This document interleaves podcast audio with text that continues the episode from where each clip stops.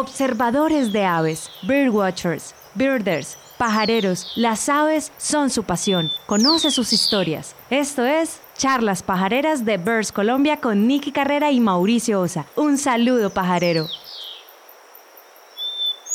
Hoy estamos empezando la sexta temporada de Charlas Pajareras. Antes de irnos con nuestro invitado, pues lo saludamos Buenas noches, un saludo pajarero para todos y bienvenidos a esta sexta temporada de Charlas Pajareras. Niki Carrera Levi, arroba Niki Carrera Levi.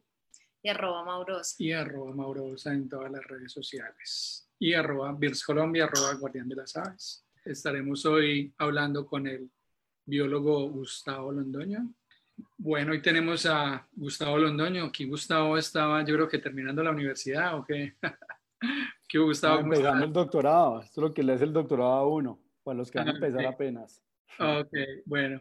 Buenas noches, bienvenido. ¿Qué dicho es este, Gus? Gracias. Eh, Campilo Rampus, se me olvidó la especie. No, me están olvidando todo. Tremendo. ¿Y eso, es dónde? Nos falta en Perú. Eso fue la primera temporada de campo en Perú en el 2007, cuando fui a ah, una temporada exploratoria del sitio donde iba a hacer la tesis de doctorado. Ah, ok, vale, bueno. Ahorita nos vamos a esa historia que es más adelante. Eh, muchísimas gracias por aceptar nuestra invitación. Gustavo es biólogo, ya nos va a contar toda su historia. Entonces, Gustavo, bienvenido y devolvamos la historia.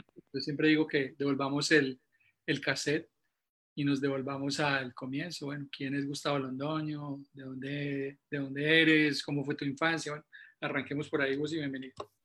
Gracias pues aunque no lo crean, yo soy caleño, aunque el acento no lo diga, eh, pues me crié aquí en Cali y estudié en un colegio muy pequeño que estaba empezando en esa época, que se llama Gimnasio de la Colina, y el colegio tenía una, pues quedaba en una loma y, y, no teníamos ni siquiera cancha de fútbol en el colegio, sino que íbamos a jugar a un potrero abajo, que era del, que es todavía la finca de los Eder. los Eder eran muy cercanos del colegio y nos prestaban el mangón, le decíamos, y las canchas eran unas canchas con guadua y tenían ganado todavía, entonces pues llegábamos, los papás no nos querían mucho cuando había entreno de fútbol porque llegábamos lleno de boñiga, era muy chistoso porque a veces uno llegaba y a hacer el gol y venía un banelo chilense un pellar y lo atacaba a uno, entonces todo el mundo salía corriendo, ahí quedaba el balón solo, entonces todo el mundo se abría.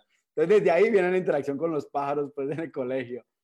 Eh, no, y había una loma, entonces nos pensábamos como sembrando, había mucho de ambiente, de sembrar árboles, entonces muy chévere, después era volver al colegio años después y ver esos árboles que habíamos sembrado y había huerta y había muchas cosas ambientales. Y, y fuera de eso, también crecí en una familia que siempre le ha gustado mucho el campo. Eh, mi papá es abogado, pero, pero trabaja mucho con zonas rurales y, y, tenía como ese hobby antropólogo. Entonces, por ejemplo, a veces salíamos, por ejemplo, muy cerca a la cumbre hay, hay sitios que se llaman en montañitas en otros lugares. Eh, y después con los años nos encontramos nosotros ya uno en Tumaco, que se llaman basureros. Entonces eran, son los sitios donde con los indígenas, por ejemplo, pues en las huacas y en las ollas que cocinaban, que se quebraban, ellos tenían sitios donde lo botaban. Entonces si vos vas a esos sitios, uno se empieza a encontrar estos pedacitos de las huacas y nosotros sacábamos y las limpiábamos. Entonces en mi casa hay un montón de tiestos y con caritas y con dibujos, entonces cosas muy chéveres y salíamos mucho a pescar a ríos del Pacífico, sobre todo a río San Marcos, a, a bañarnos, a pescar. Y, y de chiquito también íbamos mucho con unos primos a San Cipriano, cuando San Cipriano pues no había ni luz y eran cuatro casas.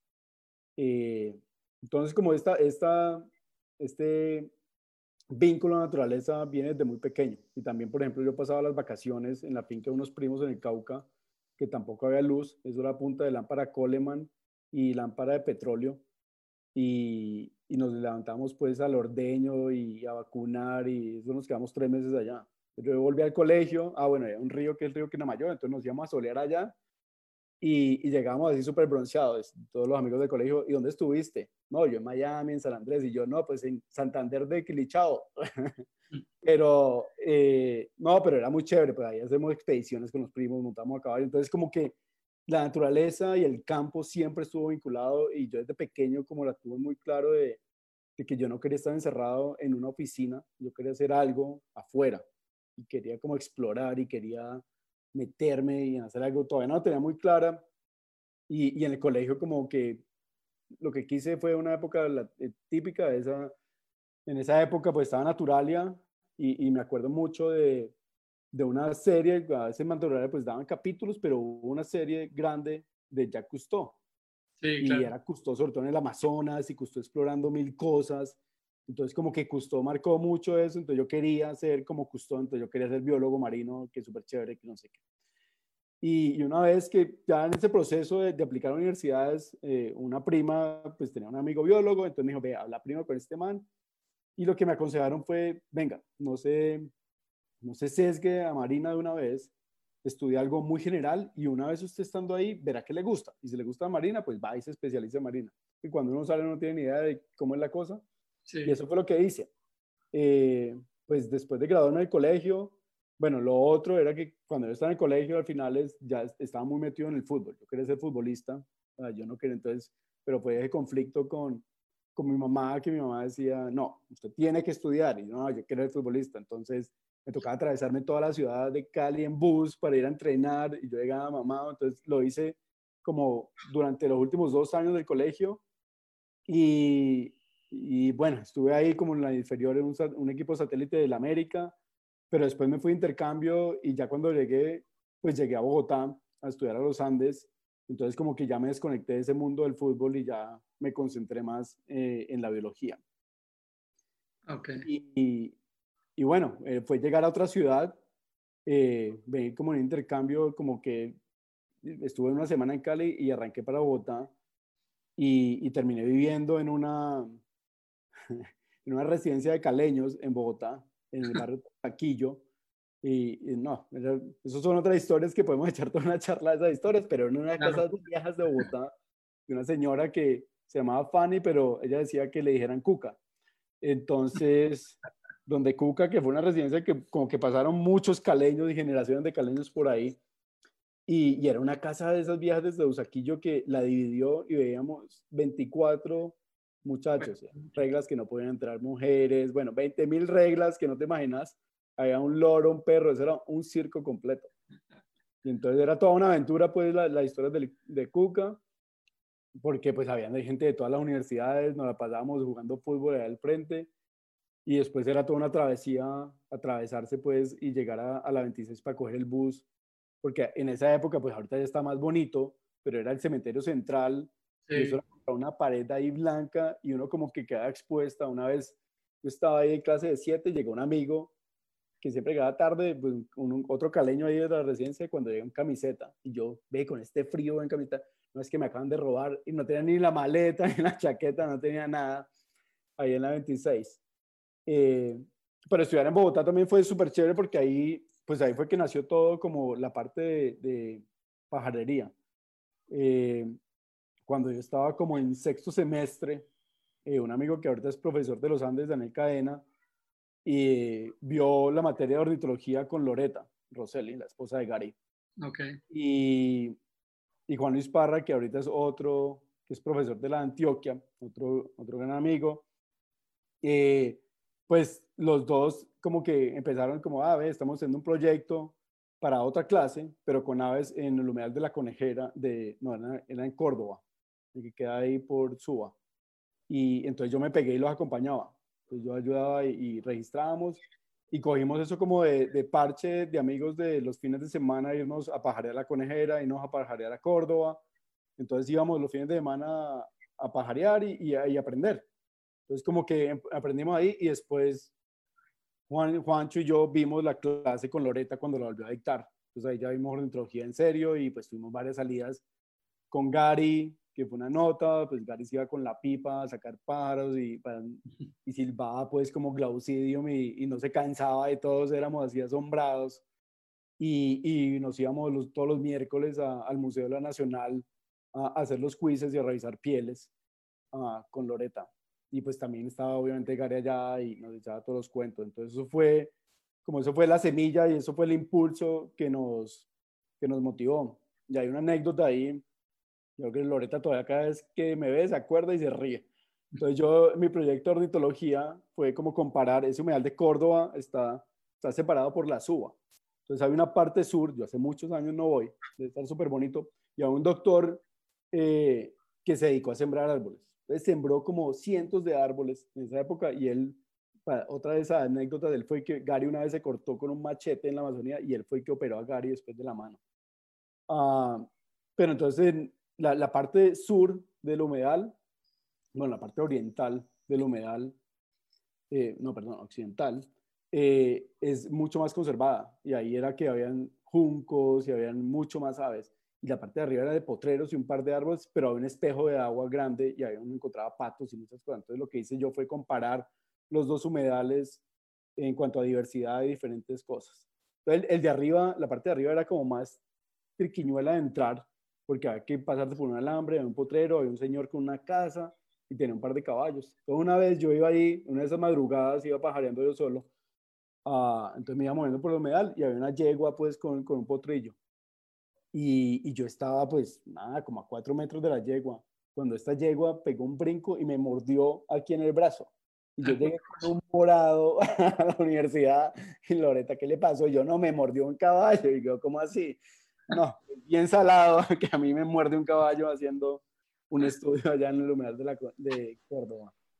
No, pues que... Pero ahí vimos, pues en esa época, por ejemplo, en la conejera había cistotoros y ralus, y era una maravilla ir allá a ver el, los gallinagos, por ejemplo, haciendo esos despliegues de cortejo que vuelan y se suben y dan vueltas. Después nos encontramos un nido, entonces yo ahí como que empecé con esa parte de la época de, de huevos y anidación y como una curiosidad por eso, pero pues nada, nada así en forma.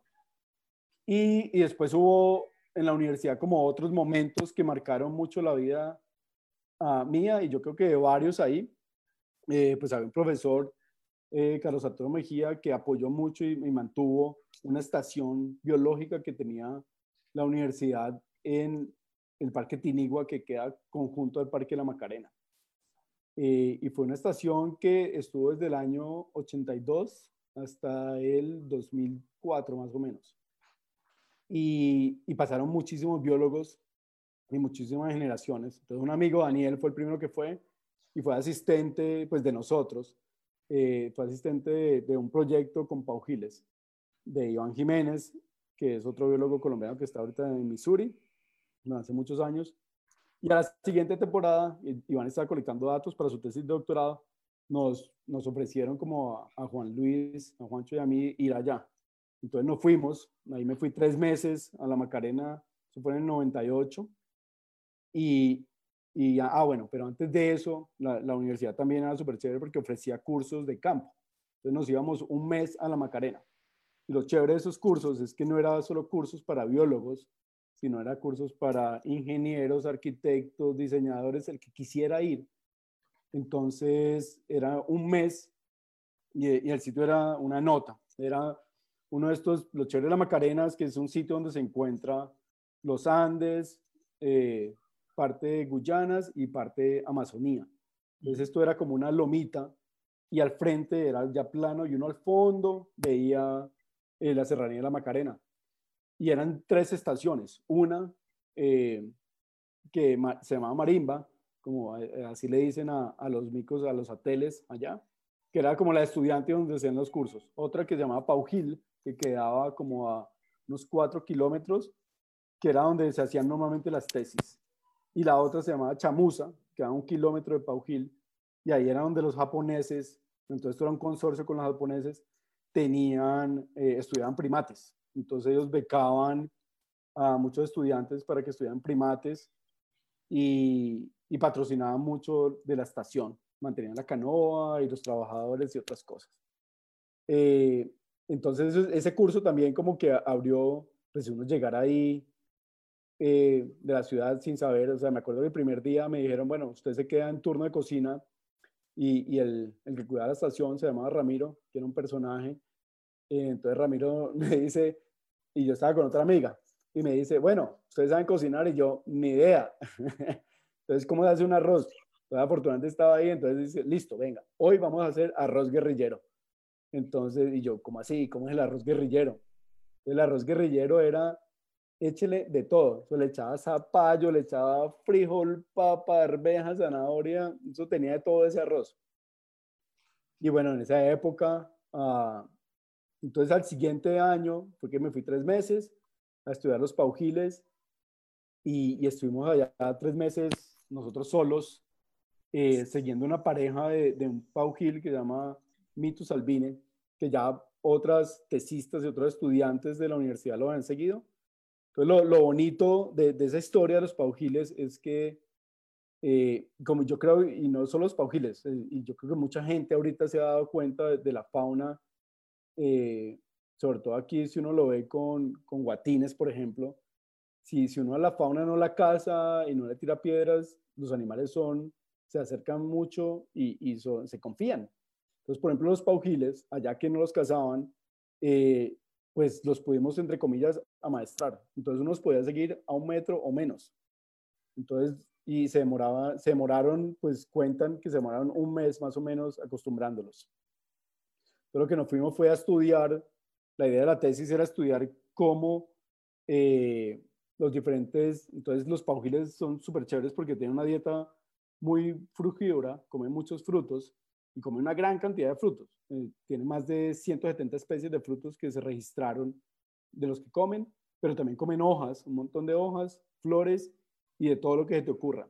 Cuando hicimos la tesis, vimos comiendo tortugas pequeñas, lo vimos comiendo pescados, cazando ratones al vuelo. Una, una vez, una nota, yo iba subiendo con la pareja eh, y, y, estábamos con los polluelitos, ya estaban grandes los polluelos, íbamos como por un caño cuando de pronto vi al macho volar, yo, este man, ¿qué va a hacer?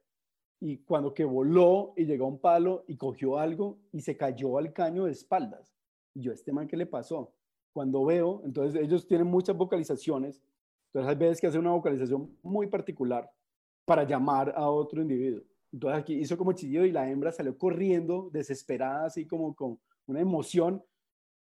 Y cuando cogió algo, y cuando me pongo los binóculos y veo qué es lo que cogió, pues tenía un ratón. Entonces el macho tenía la cabeza del ratón y la hembra cogió la cola del ratón y partieron el ratón en dos. No. Y cogieron, entonces un ratón, una parte del ratón se la dieron a uno de los polluelos y la otra parte al otro polluelo. Pero, pero, lo más impresionante de todo es que cuando partieron ese ratón, en la piedra quedó un montón de sangre. Y cuando los veo, lamiéndose la sangre.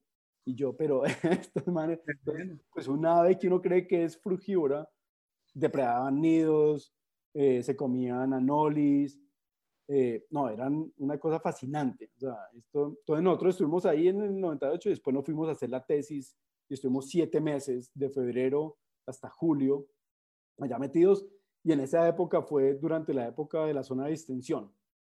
Entonces, pues obviamente nuestros papás estaban medio cogidos del techo eh, y, y, allá lo único, esto era, entonces, ¿cómo, ¿cómo es el viaje? El viaje uno, vos te vas de Bogotá a Villavo y en esa época pues el aeropuerto, yo no sé ahorita, pero no lo abrían temprano, entonces uno dormíamos todos afuera del aeropuerto hasta que lo abrieran, entrábamos y uno se montaba en una avioneta eh, que era tenaz y agarraba para Macarena y esa avioneta uno iba y los pilotos charlando y uno pero maneja la avioneta a ver y se iba bien despacio y pues se oía y se, se veía todo.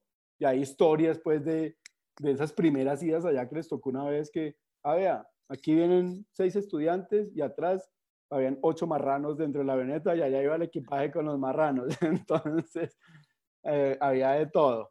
Y después llegaba uno, entonces asomaba y era muy bacano, pues ver el llano, llano. Después llegaba a la serranía y veía el río Guayavero y veías todo. Y después uno, bueno, ¿y dónde vamos a aterrizar? Es que vea, ahí es la pista de aterrizaje. Y uno veía a la gente echando las vacas y echando los caballos de la pista de aterrizaje y nosotros, no, pues ahí no vamos a chocar. Y después venía una carretilla con un burro, ahí le bajan las maletas y, y se las daban. Pues nosotros la primera vez que fuimos, bueno, las primeras dos veces, 97 y 98, eh, pues el ejército estaba eh, en la Macarena. Y, uh, y después ya eh, en el 99 pues fue la zona de extinción. Entonces yo, las primeras veces que íbamos, nos tocaba nos requisaban todo, nos abrían la maleta, sobre todo nosotros subíamos mercados para tres meses, o sea, llenábamos la canoa y arrancábamos. Entonces, la arrancada era uno iba por el Guayabero y llegaba a un sitio que se llamaba el Raudal, que es un sitio espectacular, que es, es puras piedras y unas piedras grandísimas, y en verano se puede pasar. En verano uno pasaba por la, por la canoa entre el Raudal, pero en invierno eso canalizaba el río y se forman unas olas que solo motoristas con mucha experiencia sabían cómo navegar y cómo pasar por ahí sin que se hundiera la canoa. Entonces lo que hacíamos nosotros es que nos parqueábamos y uno se caminaba todo el raudal y salía al otro lado y allá o cogía otra canoa o esperaba que el motorista eh, pasara. Y obviamente el motorista pasaba sin equipaje y pasaba sin nada. Entonces todo el mundo tenía que montar la mochila al hombro y, pasaba. Y, y, ahí entonces seguíamos por el Guayabero y después ya cogíamos el río Duda. Y el río Duda siempre fue pues río de guerrilla desde que fuimos nosotros al principio. Pero pues eso ya estaba muy hablado. Hay un documental súper bonito de a orillas del Duda que se lo recomiendo que lo vean y es toda esa historia. Ah, detrás de eso y en ese documental yo aprendí muchas cosas que pues uno por ser estudiante no, no entendía y no se las contaban tampoco de pues los líderes de la guerrilla qué opinaban y qué pensaban porque pues nosotros siempre nos decíamos a qué nos van a coger qué va a pasar con nosotros pero era una expectativa ahí sobre todo con las zonas de extensión que se estaba acabando. Al final de la tesis que se acaba o no se acaba eh, y que, entonces que contaban que los paras están subiendo por el Guayabero entonces había una tensión tenaz. A pesar de que nosotros pues no no tenemos, al principio tenemos radio, pero un vecino de por allá abajo que, que se, se llevaba las baterías para ver televisión. Entonces nos tocaba caminar cuatro kilómetros, hablar por radio, llegábamos y no habían baterías cargadas. Entonces lo hicimos los primeros dos veces y después ya no volvimos. Entonces todo era por carta. Entonces le escribíamos carta a nuestros papás y nos subían mercado una vez al mes. Nosotros estábamos sin canoas, estábamos sin nada ya. Bastante irresponsables si uno se pone a pensar en la época de ahorita. Eh, me acuerdo que en el 98, por ejemplo, me tocó el Mundial de Francia allá. Entonces yo lo que hacía era cambiar turnos para ver los partidos de Colombia y, la, y con un alambre conectado a la antena al techo de zinc y con eso me escuchaba los partidos a veces. Y, y nos tocó el terremoto de Armenia allá. Ah, sí. Rosario, mi esposa, sí dijo, ah, está temblando. Y nosotros, que está temblando. Y por la noche en las noticias, terremoto en Armenia. Y nosotros, uy. Eh, entonces, pero era, es otra cosa. O sea, nosotros estamos completamente desconectados. Los campamentos básicamente era una casa con un techo de zinc, piso de barro y, y un zarzo. Entonces, básicamente el zarzo es un par de tablas y uno dormía con un, un mosquitero, eso sí, unos mosquiteros con hueco muy fino para que el gene y muchos no entraran. Eh, y ahí dormíamos todos los seis meses con un aislante y ya. Y teníamos la ropa ahí y todos los días siguiendo estos paujiles es, pues es, como aprender de, de, la selva de una manera que, que, yo creo que uno caminando no lo hace, porque es seguir a un bicho que sabe lo que está haciendo. ¿Y a qué me refiero? Es como nosotros íbamos detrás de ellos y uno, pues, uno es torpe, uno con todas las ramas, que, y ellos, uno los ve fijándose y nosotros hacíamos, una de las cosas de la tesis, lo que queremos entender era primero, cómo, cómo usaban el ambiente, cómo se movían, de acuerdo a, por ejemplo, la disponibilidad de frutos. Entonces teníamos trampas eh, de caída, entonces medíamos cuántos frutos había en cada bosque y medíamos también abundancia de insectos. Pero otra cosa que nos ocurrió en esa época, pues los GPS apenas estaban como saliendo de tecnología, y, pero ya no cogían. nos llevamos uno chiquito que nos habían dado en una beca pequeña, pero pues nunca nos cogió y, y la resolución, el error era como de 40 metros. Entonces decidimos hacer pues tecnología colombiana. Entonces lo que teníamos, lo que queríamos hacer era seguirlos y mirar si, si los paujiles tenían rutas predeterminadas, sobre todo con los árboles en fruto. Entonces lo que hacíamos era coger una cuerda, una pita, y teníamos unos carretes de pita y los amarrábamos. Entonces, ¿qué hacen los paujiles? Los paujiles caminan todo el día en el suelo, pero es por la noche duermen en el dosel. Entonces se sube más o menos entre 5 y media de la tarde, ellos se van subiendo y uno los perchaba ahí y después uno se volvía al campamento y uno madrugaba al siguiente día, la misma persona, hacíamos turnos de seis horas y iba y los desperchaba. Entonces vos llegabas tipo cinco y media, seis de la mañana y los bajabas, entonces empezaban a volar y ellos se bajan al suelo y ya los podías seguir. Entonces de ese árbol amarrábamos la cuerda y los seguíamos. Entonces la marcábamos la cuerda y lo chévere de esa cuerda es que nos dábamos cuenta después tocaba ir a recogerla y la recogíamos con brújula, pues pasar la dirección y la distancia y mil cosas, pues de la investigación era que nos dábamos cuenta, entonces al final, me, me vuelvo un poquito, y es que terminamos trabajando con dos especies. Entonces queríamos hacer, en el 98 tomamos la decisión que queríamos hacer una tesis de seguir a un juvenil y no se sabe nada, por ejemplo, cómo se dispersan y qué hacen. Pero cuando llegamos en enero, eh, el juvenil ya no estaba. Entonces los paujiles normalmente a los 11 meses los papás literalmente cascan a los juveniles y los echan del grupo familiar. Entonces ya lo habían echado y no lo encontramos por ningún lado, entonces el drama de qué vamos a hacer de tesis y cómo así. Y entonces dijimos, no, pues empecemos a seguir a la otra especie que la habían seguido por una, no tanto como esta, como Mitus albini, y la otra es Craxalector. Y, y a Craxalector lo han seguido, pero un par de meses, como siete meses, seis meses. Entonces dijimos, intentamos. Entonces las primeras intentadas eran, lo seguimos, pum, se nos perdió la media hora, lo seguimos, hasta que ya como a las dos semanas pudimos seguirlos tres, cuatro horas y hasta que se acostumbraron. Todo lo que decimos, lo que hacíamos era seguir las dos parejas simultáneamente. Éramos cinco personas, cuatro tesistas y la que es mi esposa Rosario era nuestra asistente de campo. Y después de eso ya no le gustaban los pájaros, sino que se dedicó a las lagartijas. Entonces, eh, pues, entonces lo que hacíamos era seguir las dos especies y lo que contaba con la cuerda era bacanísimo porque, porque lo que uno se daba cuenta era sitios donde se cruzaban las cuerdas de las dos especies. Entonces, cuando usaban los mismos sitios y los mismos árboles. Entonces, eso era muy, muy chévere. Y, las dos experiencias con estas especies fueron historias de vida muy diferentes. Cuando llegamos, eh, los mitu tenían nido, entonces la hembra estaba incubando, entonces pues no había mucha actividad. Los machos, cuando las hembras están incubando, son súper hartos porque entonces, ¿qué hace el macho? Pues el macho se sube a un árbol y empieza, los paujiles no cantan, sino que pujan. Entonces los paujiles tienen unas adaptaciones súper chéveres, la mayoría de especies menos una, que, que es Mitu tuberosum, eh, que tiene, entonces ellos tienen la tráquea modificada. Las tráqueas de los paujiles sale por el músculo pectoral, da la vuelta por el músculo y vuelve y se mete. Entonces ellos lo que hacen es una caja de resonancia de aire ahí. Entonces ellos como que se agachan y empiezan a emitir el sonido que es, mm, mm, mm. Es un sonido muy bajo que viaja metros y metros. Nosotros hemos hecho estimaciones, ahorita más adelante cuento eso. Y, pero entonces estos paujiles se suben, los machos mientras las hembras están en el nido se suben a cantar cuatro, cinco horas y uno es abajo y este man cante y cante y con la hembra es peor porque la hembra sí son horas uno en el nido y será que había veces que no salía todo el día del nido. Entonces uno era, uy, entonces pues a veces, y otros investigadores antes habían hecho lo mismo, uno llegaba y colgaba una hamaca, entonces uno quedaba en la hamaca esperando a ver si la hembra salía o no salía. Eh, pero, pero ya después, pues nacieron, estos fueron exitosos y tuvieron dos polluelos. Y hay una anécdota muy bonita con eso, entonces, pues todos los días de ahí la hembra, ¿qué ha pasado? Entonces digo, mi amigo Juancho, el de, de la Universidad de Antioquia, y, llegó un día, les tengo una buena y una mala noticia. La buena noticia es que nacieron los polluelos y todos, uy, qué bien, qué chévere, que yo no sé. La mala es que ya se comieron a uno. Nosotros, ¿cómo así que ya se comieron a un polluelo? Pero se acaban de nacer. Y entonces, no, pero ¿cómo así? Entonces fue la discusión de la noche. Y al otro día, cuando llegó el turno, entonces nos dijo, no, no, ya apareció el otro polluelo.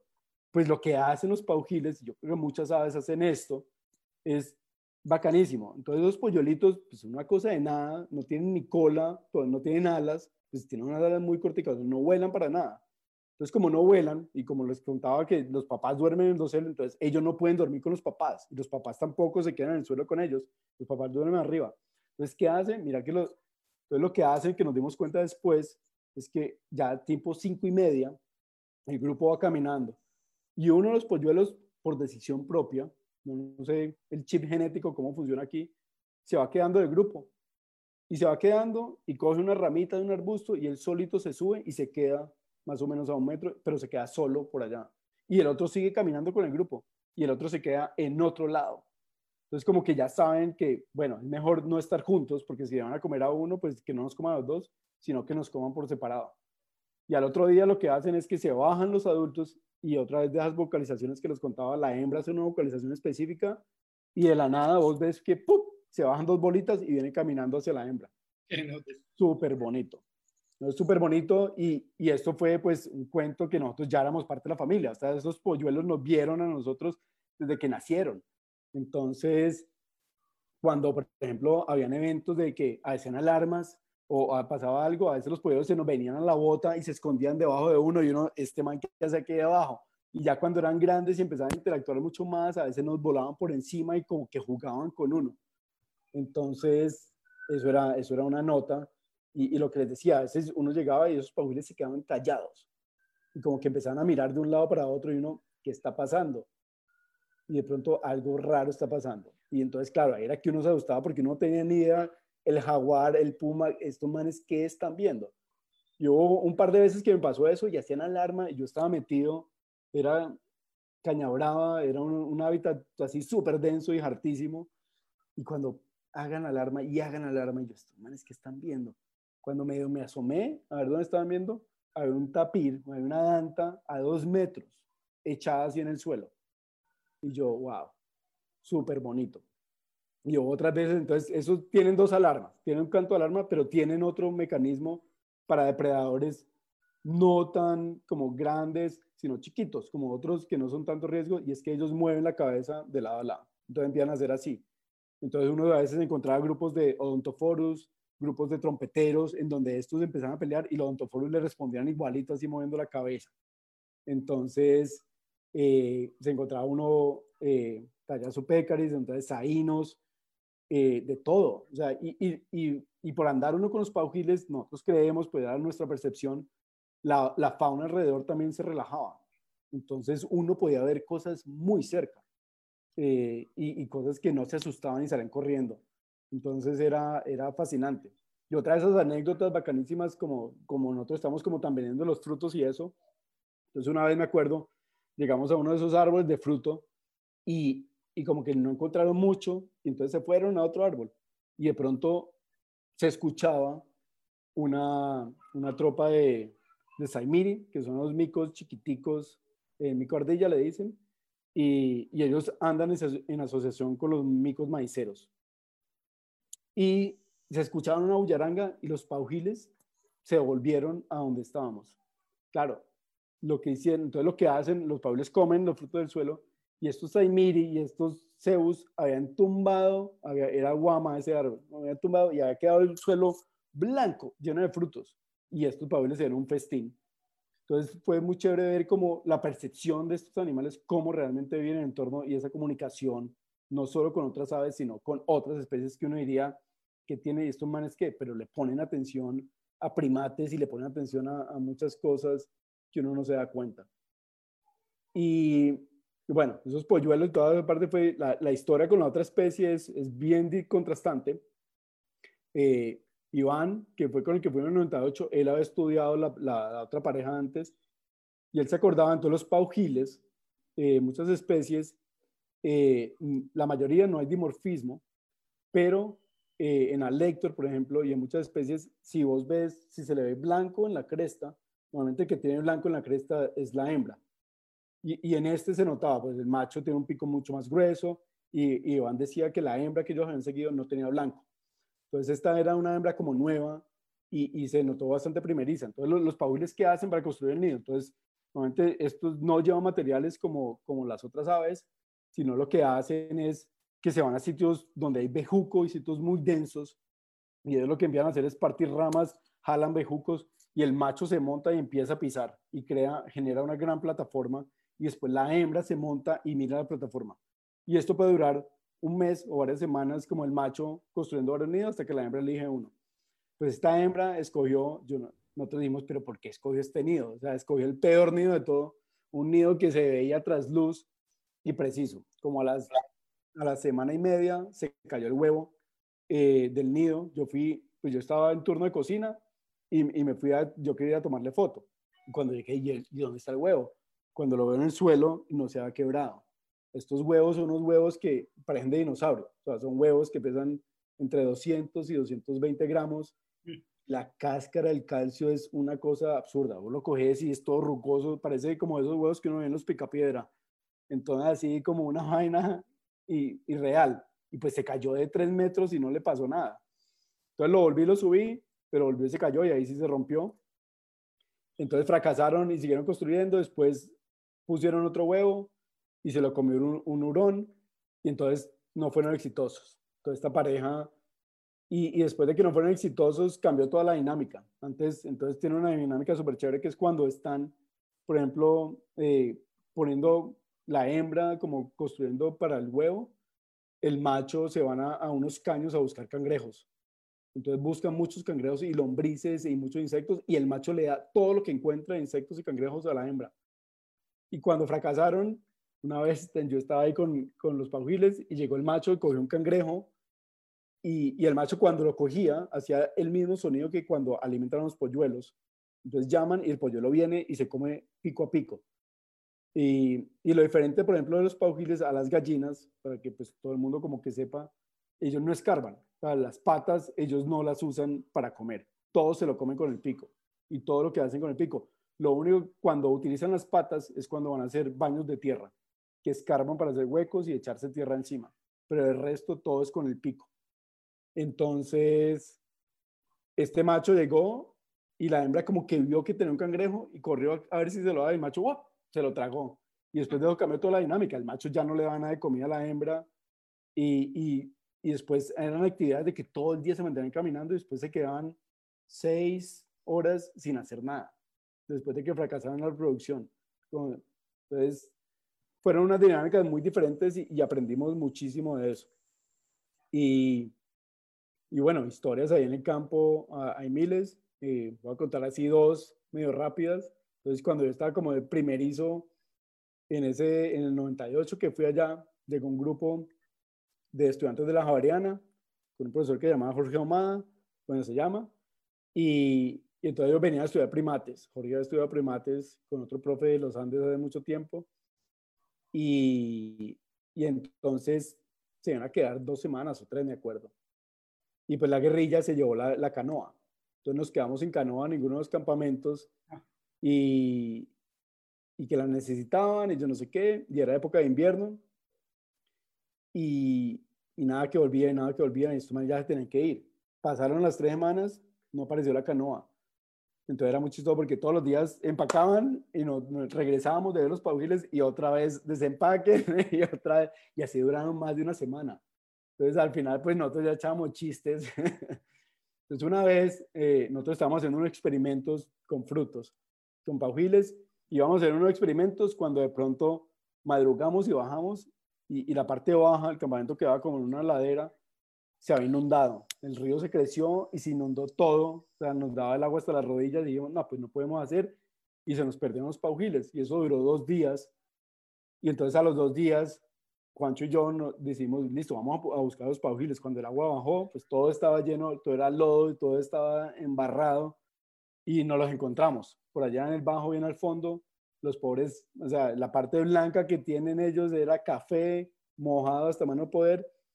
Y estábamos ahí con los paujiles, pues felices de que lo habíamos encontrado cuando escuchamos una canoa. Yo, uy, ve, una canoa. Vamos a ver, a decirles que paren para que se lleven a esta gente y se puedan ir a Bogotá. Y entonces yo me acordaba de un sitio donde salían los paujiles a tomar el sol. Entonces yo, ah, vamos a meter por aquí y salgo a una playita que hay ahí. Pues como poco de campo, entonces llegué, ah, no, saltemos ahí. Entonces, claro, como el río había subido y bajó tanto, eso ya no era arena dura, sino blandita, y me enterré hasta la cintura. Y yo, ahí que, entonces yo me empujaba y no me podía empujar porque pues se me hundía el brazo. Entonces empecé a gritarle a mi amigo, Juancho, Juancho, vení, sacame. Y entonces, cuando, cuando estábamos en esa conversación, miro al frente mío y había una canoa pero yo estaba a la espalda y la canoa estaba con el motor apagado. Y venía bajando, venía bajando, y, pues yo me quedé quieto. Y yo tenía en esa época un maletincito con mi cámara, yo siempre la con la cámara y un trípode. Cuando de pronto escucho un disparo, y Juancho dice, ¿qué pasó? Y yo, pues no sé qué pasó. Entonces Juancho como que se tiró al suelo por allá. Y yo dije, no, con este trípode aquí, estos manes creen que yo estoy armado. la historia total en unos 10 segundos y el que venía al frente mío llegó y prendió la canoa, dio la vuelta y, se metió, y yo no lo alcanzaba a ver, pues nada más alcanzaba a ver que sacó un arma y disparó también, pero al aire. Entonces después nos enteramos que la guerrilla se comunicaba así. Entonces el de la canoa de arriba me había visto a mí, entonces hizo un disparo para avisarle a este que algo estaba pasando. Y después del otro, el que hizo el disparo al principio, bajó y nos miró. ¿Ustedes quiénes son? ¿Qué están haciendo? Entonces explicamos y, y, me, y me rescató la guerrilla. Entonces llegó, metió la canoa, bajó, bajó un tablón y yo me apoyé en el tablón y pude salir. Y obviamente después pararon el campamento de los estudiantes a contar la historia. de uno de sus estudiantes enterró por allá y nos tocó rescatarlo, que yo no sé qué. Entonces terminó siendo la, la historia jocosa, pero tampoco se llevaron a los de acá. Entonces se quedaron otra semana por acá sin bajar. Se bajaron como dos semanas tarde después de que volvieron la canoa. Tremendo. Y, y otra historia de una vez estábamos, bueno, con animales hay, muchas, pero una vez eh, lo que hacíamos nosotros era, en la época tampoco ni siquiera tenemos radios de comunicación en el monte, entonces, otra vez, yo, yo pongo esto en perspectiva y uno dice, ahorita la ARL y todo nos mata. Entonces, lo que hacíamos era, uno salía a perseguir los paujiles y después cambiábamos. Y esos cambios de turno eran gritando. Entonces, lo que hacíamos nosotros es que nos paramos a gritar y uno reconocía de dónde venía el sonido y reconocía las voces de los gritos ya de cada persona que respondía. Entonces cada uno iba gritando y se iba aproximando a, dónde estaba la otra persona para hacerle el cambio de turno, que eran de seis horas. Mm. Entonces mi esposa una vez entonces fue a hacerle el, cambio a Juancho y, y, como que gritaba y nosotros escuchamos que gritaba y no pasaba nada y no pasaba y ya. No, antes son las 12, como que uno almorzaba rápido para que los otros llegaran a almorzar y, no, y cuando de pronto llegaron, yo estaba almorzando, llegaron como a las 2 de la tarde y llegaron los dos. Y yo, ¿cómo así? ¿Qué pasó con los paujiles? Es que no, se perdieron. Y yo, ¿cómo que se perdieron y por qué se perdieron? Pues resulta que Juancho los estaba siguiendo y de pronto él vio como unas manchas. Entonces el tapir chiquito es, es, es manchado. sí. Y, entonces dijo a un tapir. Y estaban como en un caño, por ahí en un sitio que casi nunca iban. Y cuando de pronto empezaron a hacer canto de alarma, y Juancho mira y salió por el jaguar del caño. Y se le aproximó el jaguar a Juancho. Entonces, claro, y los paules que hacen, chao, se volaron y hasta ahí quedaron. y Juancho que tenía es que tenía unas tijeras de podar y el árbol más grande que encontró fue una palma, entonces que era detrás de una palma y con unas tijeras de podar esperando. Y el jaguar como que lo rodeó, se le paró ahí. Y en ese momento que estaba pasando todo eso, Rosario le estaba gritando para hacer el cambio. Entonces él no respondía pues porque estaba todo esto pasando en ese momento. Y después cuando respondió como que con la voz quebrada y pero ¿qué pasó? Entonces llegó pálido así como no. Entonces todos después era como, uy, por aquí fue lo del jaguar. Entonces qué susto. eh, y a otra amiga también unos, unos pecaritos mordieron después y a Juancho lo atacaron varias veces. Entonces era como que uno, uno ya hacía parte del ecosistema. Ya. Entonces, era, era muy chévere. Eso fueron, Gustavo, ¿cuántos? Seis meses, ¿no? Siete meses, sí. Siete meses. Mm. Tremendo, tremendo. Sí, no, fue un aprendizaje de, todo, de aprender a cocinar, porque eh, entonces el agua la hervíamos con, para no gastar en gas, la hervíamos con gasolina. Entonces aprender a manejar esas estufas de gasolina, que pues no es cualquier cosa fácil porque eso tiene una copita, uno echa la gasolina, entonces si le echas mucho y se riega en el mesón, pues se te prende toda la estufa. Y eso pasó varias veces. Una vez yo venía allá y cuando veo incendiando de la casa, yo, ¿qué pasó? No, que la estufa, y yo, pero no prendan eso. Entonces, calentamos el agua, pues con eso, y, y el gas, pues normal. Y, y, la época complicada de agua, por ejemplo, entonces el agua la traíamos del río. Entonces nosotros íbamos con timbos y, y cargamos y llenamos un tanque allá y nos bañábamos en el río y la ropa y todo la lavamos en el río. Entonces en esa época, por ejemplo, una vez yo me acuerdo, y a pesar de que usted dice, ah, estoy en tierras bajas, hay mucho sol, pues uno nunca ve el sol porque uno siempre está dentro del monte y el dosel es grande. Entonces yo aprovechaba cuando me tocaba lavar ropa y, hacer y cocinar, y yo pensaba y, me iba en pantaloneta, en chingue, me asoleaba de una vez y lavaba ropa. Entonces una vez yo me acuerdo, estaba ahí lavando ropa, cuando de pronto oigo unas lanchas y pasan cinco lanchas y no le cabía un guerrillero a esa lancha. Y yo así medio en pelota, saludando a toda la guerrilla. Yo, bueno, chao. y yo, no, bien salado. Entonces, y era chévere. Como a mí siempre me gustaba pescar, por ejemplo, en la época de invierno salían unas hormigas, unas, pues, unas lombrices que yo nunca he vuelto a ver. Allá le llaman las chillonas, pero son unas lombrices, no te miento, pueden medir hasta 50 centímetros y son más anchas que un dedo. O sea, yo no las podía partir con la mano, yo había que partirlas con un cuchillo. Entonces, los paujiles cuando veían una de esas se ponían felices. Eh, y con eso yo llegaba y ponía un anzuelo y secábamos bagres, un bagre que le llaman amarillo, otros pintadillos, otro de cabeza de hacha. Y con eso comíamos porque ya no tenemos carne. Entonces comíamos carbe. Allá conocí el carbe y yo comimos carbe, carbe y frijoles y de todos los granos que te imagines durante siete meses. Y cuando estaban acabando los granos, yo hacía una cosa, a nadie más le gustaba, mix de granos. Entonces nos quedaba un cuarto de lenteja, un cuarto de frijol y yo echaba toda la olla y cocinábamos todo eso. Y entonces el pescado lo que hacíamos era como no teníamos, o sea, que no nos íbamos a comer todo el pescado, entonces lo ahumábamos. Entonces la primera semana era caldo de pescado hasta más no poder y después sí ahumarlo. Y ahí sí nos duraba y era súper rico, pues. Obviamente teníamos tanta hambre que nos había a gloria de pescado ahumado después de tanto tiempo. Eh, pero sí, son como todas esas anécdotas de, de que uno vive y fue también vivir otra Colombia, ¿cierto? Conocer experiencias, hablar con guerrilleros, hablar con campesinos, uh, ver las necesidades y, y, ver que viene en otro mundo, en otra realidad muy distinta a la que todos acá vivimos. Y que es un mundo fascinante en donde uno realmente es un intruso y donde uno realmente, eh, pues, no se mueve y, y no, no tiene una percepción tan profunda de esa naturaleza y un conocimiento que ellos tienen que es una cosa loca de esos campesinos y esos colonos. Sí, claro. ¿Y tenías ya algo con, con, de, de, relación con Rosario en esa época? No, nada, yo tenía otra novia, esa es otra de las historias. yo tenía otra novia, pero ahí empezamos como a coquetear, pero no pasó nada. Entonces yo no, que yo no sé qué. Y cuando llega a Bogotá, esa novia ya estaba comprometida. Entonces ya se iba a casar con otra. Pensaban nada. Sí, entonces yo, ah, bueno, y eh, al mes de eso fue que empezamos a salir.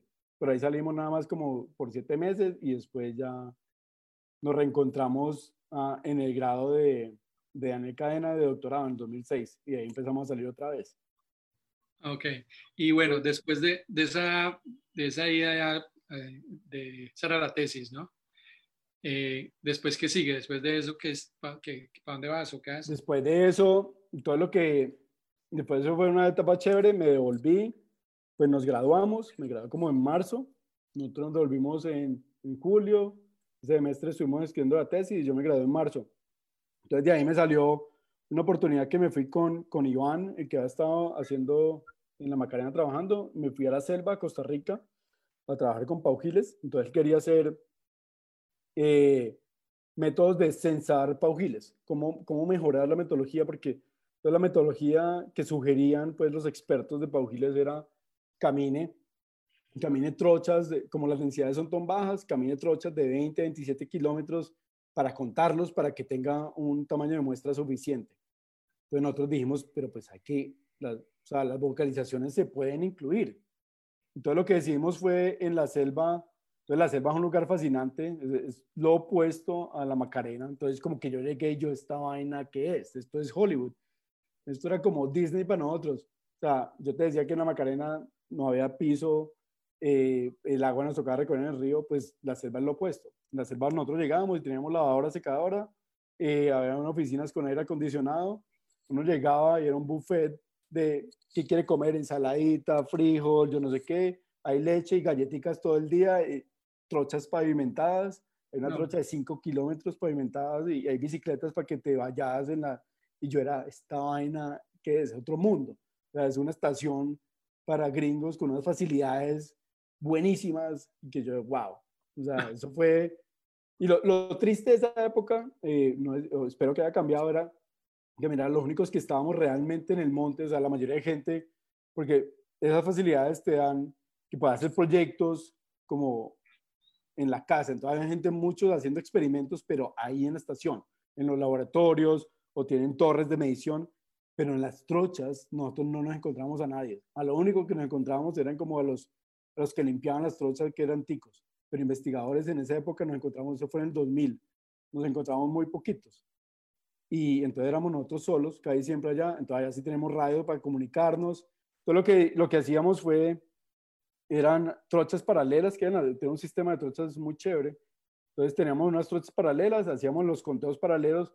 Lo que hacíamos era levantarnos a las 3 de la mañana, nos íbamos a oscuras y, y hacíamos el censo de noche, a la madrugada. Entonces los paujiles cantan a la madrugada y cantan también de día. Entonces lo que hacíamos era que contábamos el número de cantos y por el día lo que hacíamos era cuando estaban cantando eh, triangulábamos. Entonces lo que hacíamos con una brújula era medíamos la dirección de donde estaba cantando el paujil, seguíamos, avanzábamos unos 50, 100 metros y medíamos otra vez, entonces triangulábamos. Entonces, y después nos salíamos de la trocha hasta encontrar el paujil. Entonces los chéveres paujiles lo que yo te decía, que cantan en el árbol, entonces si uno se aproxima, vos ya sabes en dónde están. Y después de eso medíamos la distancia a la trocha. Entonces con eso vos puedes triangular y mapear en dónde está el paujil y cuál fue el error que uno tenía cuando tomaba las mediciones con la brújula. Y con eso nos dimos cuenta y publicamos un artículo diciendo, vea, usted sí puede tener esto en cuenta y esto es el error. O sea, cuando el paujil está más de 100 metros lejos, el error ya es muy grande, pero antes de eso los errores son pequeños, entonces uno pues, los puede tener en cuenta para los muestreos eh, de contar individuos. La selva, la selva es súper chévere, pero la selva era fue el sitio donde más culeras yo he visto. Botrops al piso. O sea, nosotros llegamos, todo lo otro chévere era que vos por la noche, que esto era demasiado. Uno por la noche llegaba y había, en la cafetería vos entrabas y había un, un tablerito con una agenda. Entonces vos arrancabas un papelito y el papelito era para que vos anotaras qué querías de desayuno. Entonces vos llegabas, ta, ta, ta, dejabas eso en el almuerzo y por la noche, después de la cena, te pasaban a, lo del doctor Chapatín, te pasaban la bolsita de papel con toda la comidita, juguito, manzana, el huevo, el sándwich, yo no sé qué, y uno ya se llevaba eso al campo al otro día. Entonces era como una super play, o sea, una vaina que yo decía, Y pues, extremo. Sí, y estaban los super científicos, entonces para mí también fue conocer a mucha gente y yo era, wow, bacanísimo esa interacción. Y, y pájaros hay, la selva también es súper chévere. Eh, para ver anfibios y, paros y culebras, como te decía, una vez yo estaba desayunando y estaba sentado, dejé la maleta y cuando volteé a mirar, estaba la culebra ahí encima de la maleta, ahí al lado mío, y yo como que, y al final como que uno se acostumbraba, eran súper calmadas, nunca tuve como un ataque ni nada, pero todos los días uno se encontraba, no te miento, entre tres y cuatro otros, sin problema. Y una de las cosas que decían era que porque todavía no había, que parece que los, los saínos, que en esa época estaban volviendo, eh, se habían ido. Entonces que las botrops ya eran bastante comunes. O sea, hay muchas hipótesis y teorías de por qué eran tan comunes. Pero un sitio súper chévere para tomar fotos de aves. Yo me acuerdo de jardín. Había unas melastomataces llenas de frutos. Unas de mis mejores fotos son ahí en la selva. Eh, de hecho, en el jardín que vos encontrabas comiendo un montón de tángaras. Los tinamus eran también súper... Eh, eh, te le podías acercar. Yo tengo unas fotos de tinamus mayor ahí a dos metros eh, también había una pipra que es Manacus candei, que es una nota. Ahí fue que conocí como ese despliegue, porque es muy diferente al Manacus de acá. Entonces lo que hacen es que vos llegabas y, ya sabías dónde estaba como la arena de, despliegue, porque ellos lo que hacen es que limpian el sitio.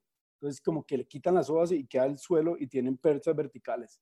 Y eso empiezan a, sonar las alas y a dar vueltas en el aire y, y también tienen unas plumitas acá que despliegan entonces yo a veces me sentaba ahí las tardes a, a parchármela ahí viendo los, los legs y, y, hacer diferentes cosas. Entonces fue una experiencia muy chévere, eso fue un mes. Y, y después de eso me salió una oportunidad a través de Iván y diferentes conexiones en Canadá. Entonces terminamos con Juancho, yo por eso decía que Juancho era mi relación más larga antes de, pues, de conocer a Rosario, la tesis, el pregrado, después en Canadá. Entonces estuvimos tres meses en un proyecto también súper chévere, donde aprendí un montón, con un pajarito que se llama el Marble Mirlet. Y este pajarito tiene una distribución desde Rusia hasta California.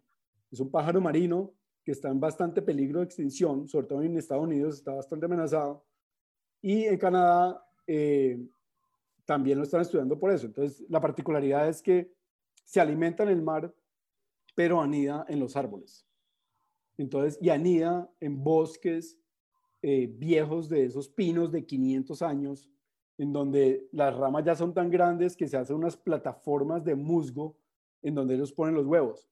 Y este pajarito nada a la velocidad de un colibrí, eh, perdón, vuela a la velocidad de un colibrí. Y también nada a la velocidad de un colibrí. Entonces, si vos lo ves, las alas, es súper chévere porque las alas le sirven para volar y le sirven para nadar. Entonces, y ahorita pues les cuento como historias de, de eso. Entonces, lo que hicimos, el proyecto de nosotros, nos fuimos participamos como en dos proyectos asociados con el pajarito. Entonces, yo estaba en Costa Rica, entonces Juancho se fue primero. Entonces le tocó un viaje en ferry. Cuando llegué me dijo, nah, esto es miserable y ahorita les cuento por qué. En cambio, a mí sí me, me llevaban en avioneta, yo me fui VIP y llegué allá a las islas, que son unas islas que están bien arriba de Vancouver y al frente vos ves Alaska. Entonces es, otro mundo, o sea, venir del trópico a, o sea, la parte de bosque era súper aburrida en esa época, lo único que, que, había era turdos migratorios porque pues, el resto había migrado y, y no había casi nada.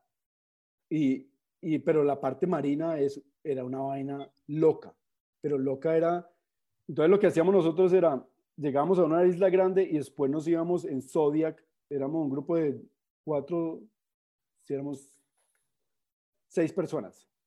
Eh, y entonces los íbamos a acampar una semana.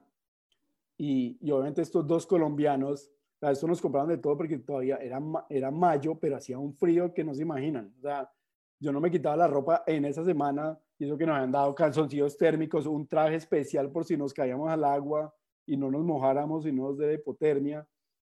Entonces nos íbamos en un Zodiac y en ese paseo de la isla a las otras islas chiquitas a veces íbamos en el Zodiac y una vez íbamos ahí cuando de pronto una ballena gris nos salió ahí al lado y eso de que empieza a moverse, yo, nos va a hundir esta ballena acá.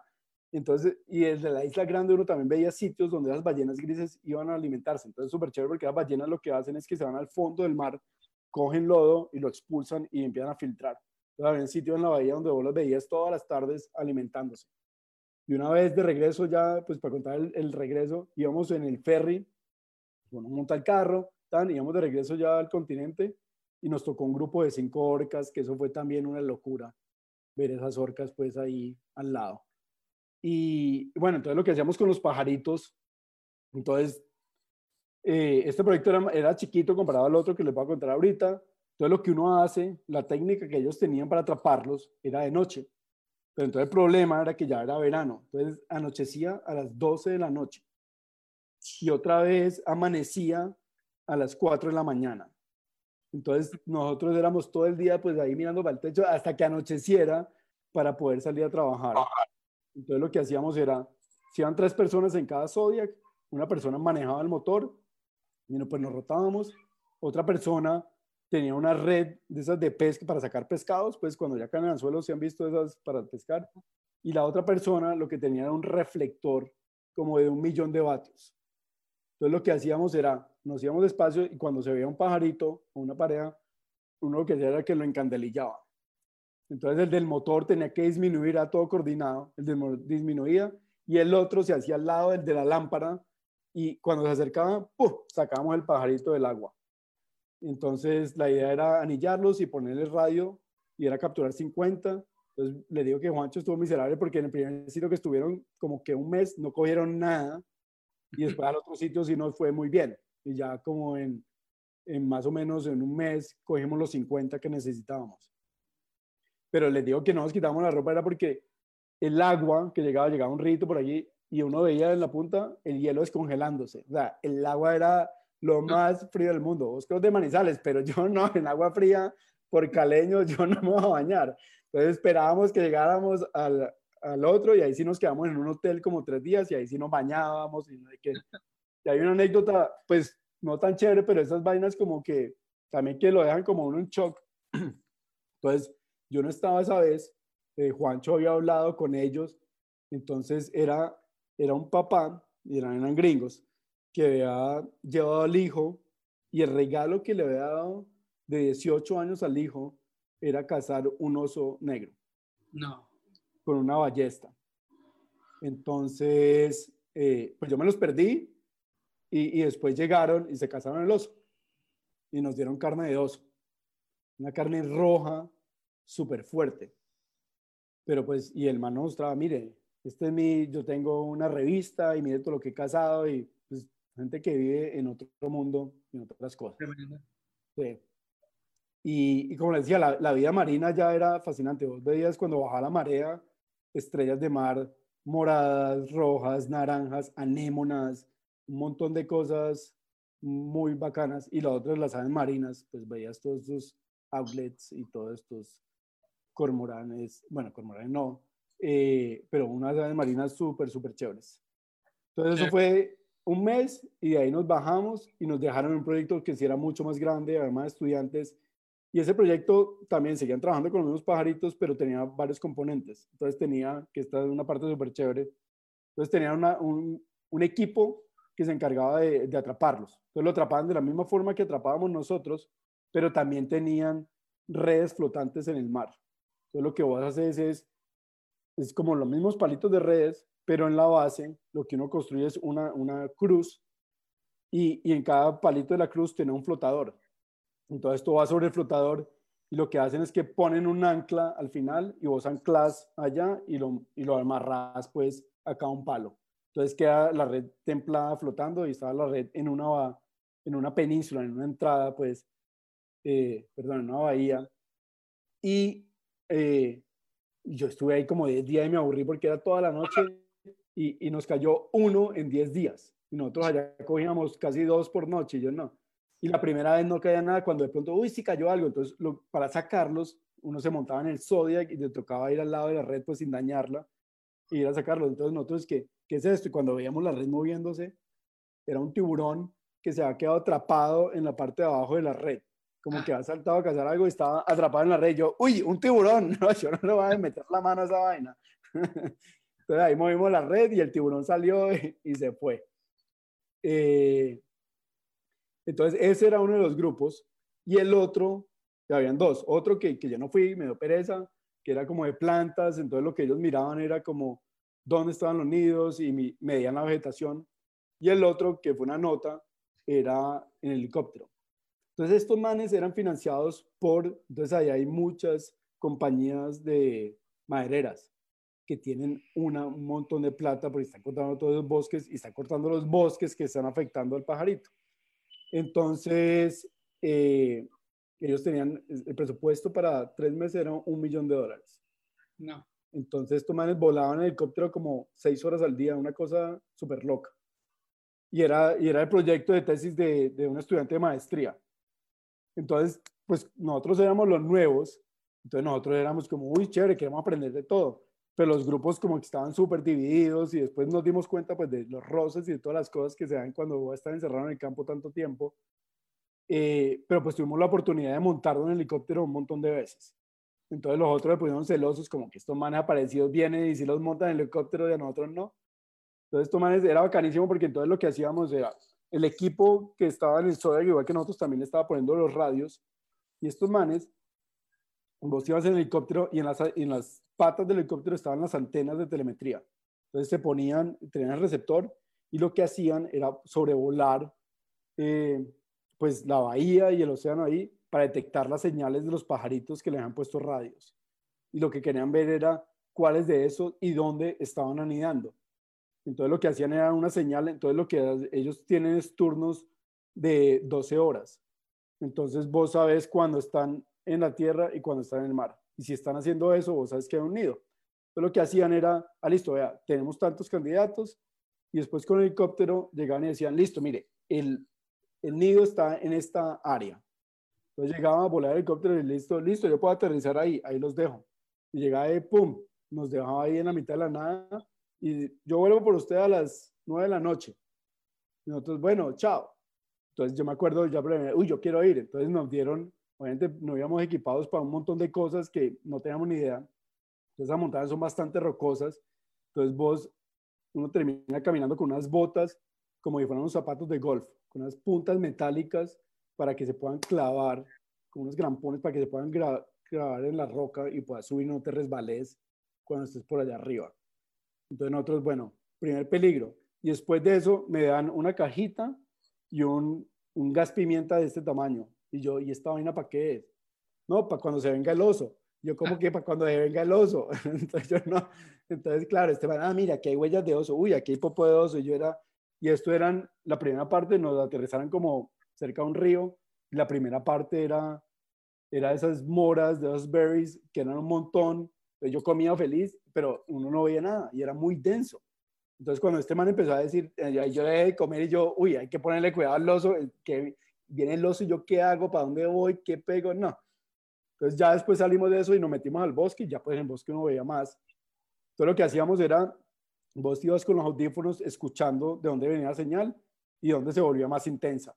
Entonces seguíamos hasta allá y después uno llegaba a un sitio donde dice, aquí está.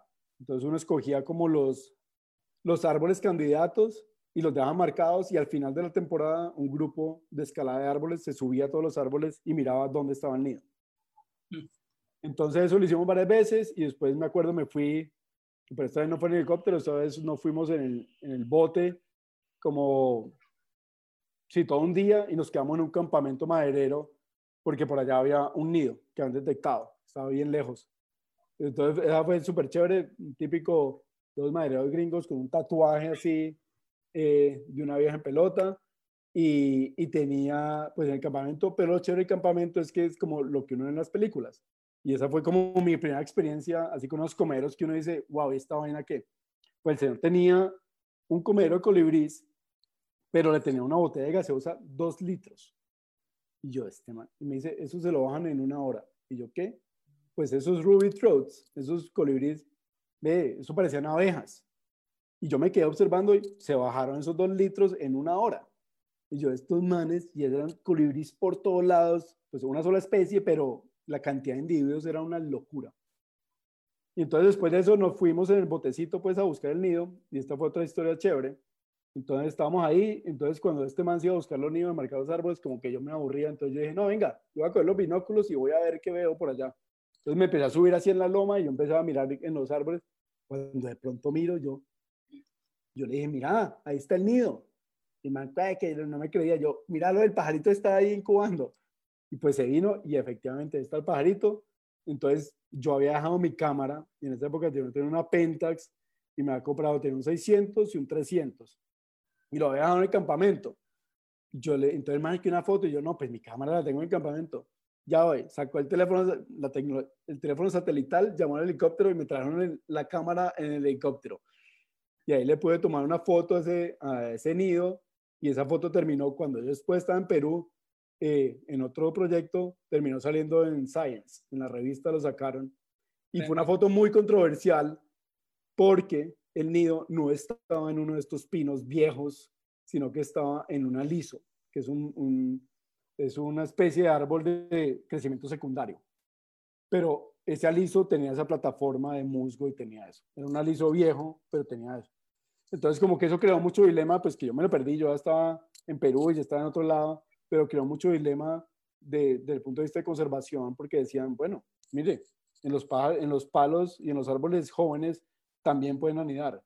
Entonces, como que los, los que querían conservar la especie decían, o sea, le dimos papaya a los madereros y bueno, hubo un conflicto ahí por... Pero después creo que decían a poner a ver cuánto la, la edad que tenía la liso y no sé, no sé al fin que terminó esa, esa novela, esa historia. Y después de eso me vine, nos devolvimos a Colombia y estuve como con, con Iván otra vez que nos dijo, venga, eh, él iba a hacer la tesis en, la Macarena, pero ahí fue que se dañó la situación y, dijo, no, terminó haciéndola en Perú, en una estación eh, que se llama Cochacacho, y, nos invitó a Juancho a mí. Me dijo, ¿se quieren ir conmigo un año? Y nosotros, hágale. Pero entonces hubo como seis meses de transición entre que lleguemos de, de Canadá y que nos íbamos para Perú.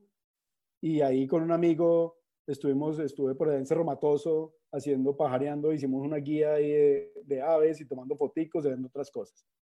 Y arrancamos después para Perú, que fue otra experiencia pues súper chévere. Eso fue una locura porque es, es una de estas estaciones, entonces la selva, hay cuatro estaciones icónicas en el neotrópico. Una es la selva en Costa Rica, la otra es Barro Colorado en la mitad del canal de Panamá, la otra es esta que se llama Cochacacho, que es la que queda en Perú, y la otra es Manaus en Brasil.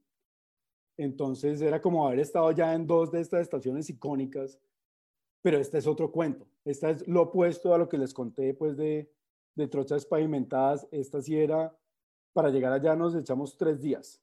Entonces volábamos pues Bogotá Cali, Lima, y después Lima, no hay vuelos nocturnos a Cusco, entonces para la noche en el aeropuerto, y al otro día, y eso fue lo que hice para toda mi tesis de doctorado, y al otro día fue eh, Lima, Cusco, y después, bueno, allá haciendo mercados y cuadrando, era época de invierno, entonces no entraba cualquier carro, entonces alquilamos, pues Iván alquiló unas 4x4 y ahí empacamos todo súper bien empacado y nos bajamos por esta carretera que fue la que yo trabajé después en el doctorado, que es la carretera del Mano, que es como la, la segunda carretera más peligrosa del mundo, eh, después de una que hay en Bolivia. Y, y es una carretera chiquitica, o sea, hay dos túneles donde vos pasas y, y, a duras penas cabe el carro. Y esos camiones pasan y vos ves raspadura en las piedras de los camiones y de todos los túneles. Y los chéveres túneles, después nos dimos cuenta, eran unos vencejos. Entonces nosotros después les cuento la historia en los túneles. Y, uh, y nos echamos todo un día bajando y hubo un derrumbe de al final. Entonces, entonces era como, uy, saqué el derrumbe. Entonces nos quedó como a las 4 de la tarde y llegamos a un pueblo que se llama Atalaya y, y ahí pasamos la noche. Y después en Atalaya vos coges canoa por el río Alto Madre de Dios y bajas todo el día, todo el día, y como las 6 de la tarde llegamos a un pueblo que se llama Bocamano, que queda en el desembocador del río Mano y el Madre de Dios. Y ahí pasamos la noche en el, en el puesto que llama un puesto de limonar, que es de, de guardaparques.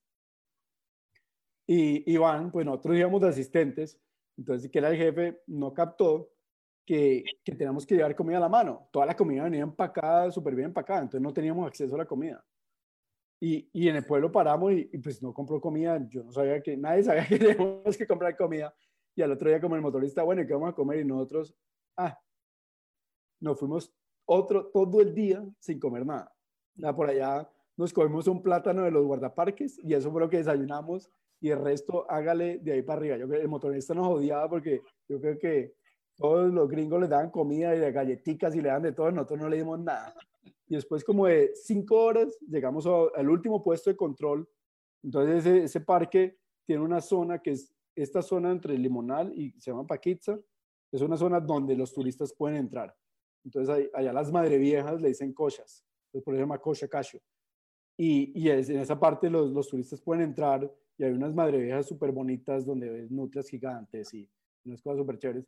Pero de Paquitza para arriba no pueden entrar sino las tribus indígenas que viven allá y los investigadores. No puede entrar ningún turista. Entonces llegamos ahí a registrarnos y pues nos ven los guardaparques y Juancho y yo, digamos, y había como cinco palos de guayaba lleno. De, nosotros nos subimos dos palos y nos comimos toda de guayaba y estos manes nos miraban y estos colombianos, ¿qué están haciendo? Nosotros estamos muertos de hambre, no, no hemos comido nada. Entonces después llegamos y, y la llegada también fue bastante eh, agitada porque, porque era invierno y era como un sitio, una ladera, y, y esta ladera era una ladera súper lodosa. Entonces éramos como nosotros tratando de subir y nos patinábamos y para abajo, para el río. Y ahí al, al campamento eran 800 metros caminando. Entonces era lloviendo con barro que nos tocaba montar todo el equipaje, toda la comida y caminé para allá. Pero era una anécdota muy chévere. Entonces el que cuidaba la estación era, eh, se llama Julián, ahorita viene en Atalaya y me lo encontré en los últimos años, eh, y él es de una tribu que se llama los Macheguengas. Y Julián estaba con la esposa y, estaba, y tenía dos hijos. Entonces Julián nos, pues obviamente nos ayudó a bajar todo. Afortunadamente nos tenía una piraña cocinada y nos tenían lentejas y arroz. Eso nos supo a gloria y comimos delicioso. Y como a la semana, Julián llega y, le dice a Iván, que era pues el, jefe de nosotros, y le dice, eh, Iván, es que, que me está doliendo el pie. Y nosotros, ¿y qué le pasó? Me dijo, no, cuando ustedes llegaron, yo en el puerto, cuando estaba bajando el mercado, pisé una tabla con una puntilla y se enterró la puntilla. Y nosotros, uy, ¿y usted por qué no nos dijo? Ah, no, ve, vos lo veías caminando a estos manes por esas espinas de palma, caminaban como si nada. Entonces este man, yo parecía niño chiquito, este man llega y pone la planta del pie y yo veo el pie el hueco más chiquito que tenía el pie era el de la puntilla. Entonces yo creo que le dolía porque estaba infectado, pero tenía una mano de huecos que uno decía, sea, allá sí vivía el, el que sobrevivía a esta vaina. Y, y entonces después nosotros estuvimos, eso también es por temporadas, y en la primera temporada éramos los únicos que estábamos allá. Y me acuerdo una vez, estábamos ahí y era cambio, fue cambio de gobierno eh, ahí fue esas primeras elecciones de, de, se estaba lanzando Alan. Yo me acuerdo si era Fujimori, creo que, que estaba presidente. Así ah, esa fue la vez de los Vladivideos y todo ese escándalo que hubo de Montesinos. Entonces estábamos ahí cuando de pronto un día yo estaba cocinando y la estufa, de esas aprendidas de estufa, entonces ya de Macarena era gasolina y gas y esta era de querosene. yo nunca he manejado una estufa de querosene y esta era más complicada aún porque esto tenía como tres válvulas y eso hay que echarle por acá, mover una válvula y otra válvula y eso era un complique de estufa. Y, y nosotros, y a los gringos no les gusta mucho, pues nos compramos una olla, eh, una olla a presión, pues para cocinar los frijoles y para cocinar todo. Yo me acuerdo que yo estaba cocinando la olla a presión cuando llegaron una comisión como de 20 personas y nosotros, esto es que, no vea, llegó el ministro de Agricultura de Perú. Nosotros, uy, ¿cómo así? eh, y apenas pasaron viendo, es que, uy, estas estufas son, estas ollas son peligrosísimas y todo el mundo se abrió de la cocina y nadie se nos acercó. Y después nos preguntaban, ¿cómo así? Estamos en Perú y porque hay tres colombianos acá en Perú haciendo investigación y no hay nadie más. Entonces, bueno, tocó explicarles que esto era temporada. Y, y es un lugar fascinante porque es un, está construido las casas al lado de una madre vieja. Entonces, y, y fue, manejado, bueno, fue manejado, ahora lo maneja el zoológico de San Diego y lo manejaba John Terbor, que es un ecólogo muy famoso. Entonces, lo que hicieron fue tener un sistema de trozas también muy, muy chévere. Y, y pero era, todo uno dormía en carpas. Entonces, y las carpas estaban localizadas a lo largo de la Madre Vieja. Porque lo que John decía es que, vea, aquí en la selva, una culebra, un jaguar no lo va a matar. Aquí lo que lo mata a usted es un árbol mientras usted está durmiendo en la carpa. Nosotros, ¿cómo así? Entonces, es lo que las carpas estaban alineadas al lado de la Madre Vieja, porque lo que decía, y es verdad, eh, pues los árboles tienden a buscar la luz. Y como es espejo de agua, entonces él dice que los árboles empiezan a crecer más hacia el agua y se caen hacia el agua, no le caen encima a uno. Entonces, pues uno tenía las carpas, entonces lo que hicimos, eso fue un año, entramos en febrero y salimos en diciembre. Y pues entonces nos fuimos preparados para acampar, entonces teníamos una, una tolda de 12 metros por 6 metros, yo tenía un chinchorro colgado atrás, pues teníamos buenos canales, entonces era pues nuestra casa bien. Eh, y ahí lo que hicimos fue, eh, otra vez con paujiles, y, pero esta fue otra especie, Mitu tuberosum, y hicimos lo mismo que hicimos en Costa Rica de census y, y, y seguir un paujil para tratar de entender eh, las decisiones que toma a la hora de alimentarse. Pero de nuevo, aquí hay mil historias, pues imagínate, un año en la selva y lo chévere, pues yo apenas, yo, yo hacía mucha fotografía antes y en esa época pues todo era diapositiva y pues yo no tenía plata, pues, uy, ¿qué me voy a hacer? Entonces, me acuerdo de escribir una propuesta, yo dije, pues ensayemos. Le escribí una propuesta, una carta a Fuji Films. Y le escribí una carta diciéndole, vea, yo soy un estudiante, me voy a ir tanto tiempo allá, venga, deme rollos y, yo cuando venga le doy fotografías.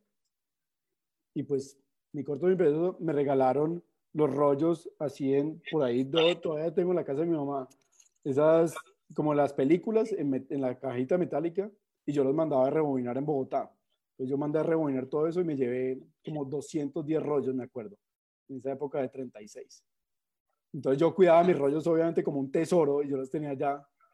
Y, y pues la fotografía, otra vez lo que, lo que me encontré, entonces tuve una, la oportunidad de botellas, huellas de todo lo que te imaginabas. En una misma trocha voy a encontrar huellas de puma, de ocelote, de jaguar y de tapir.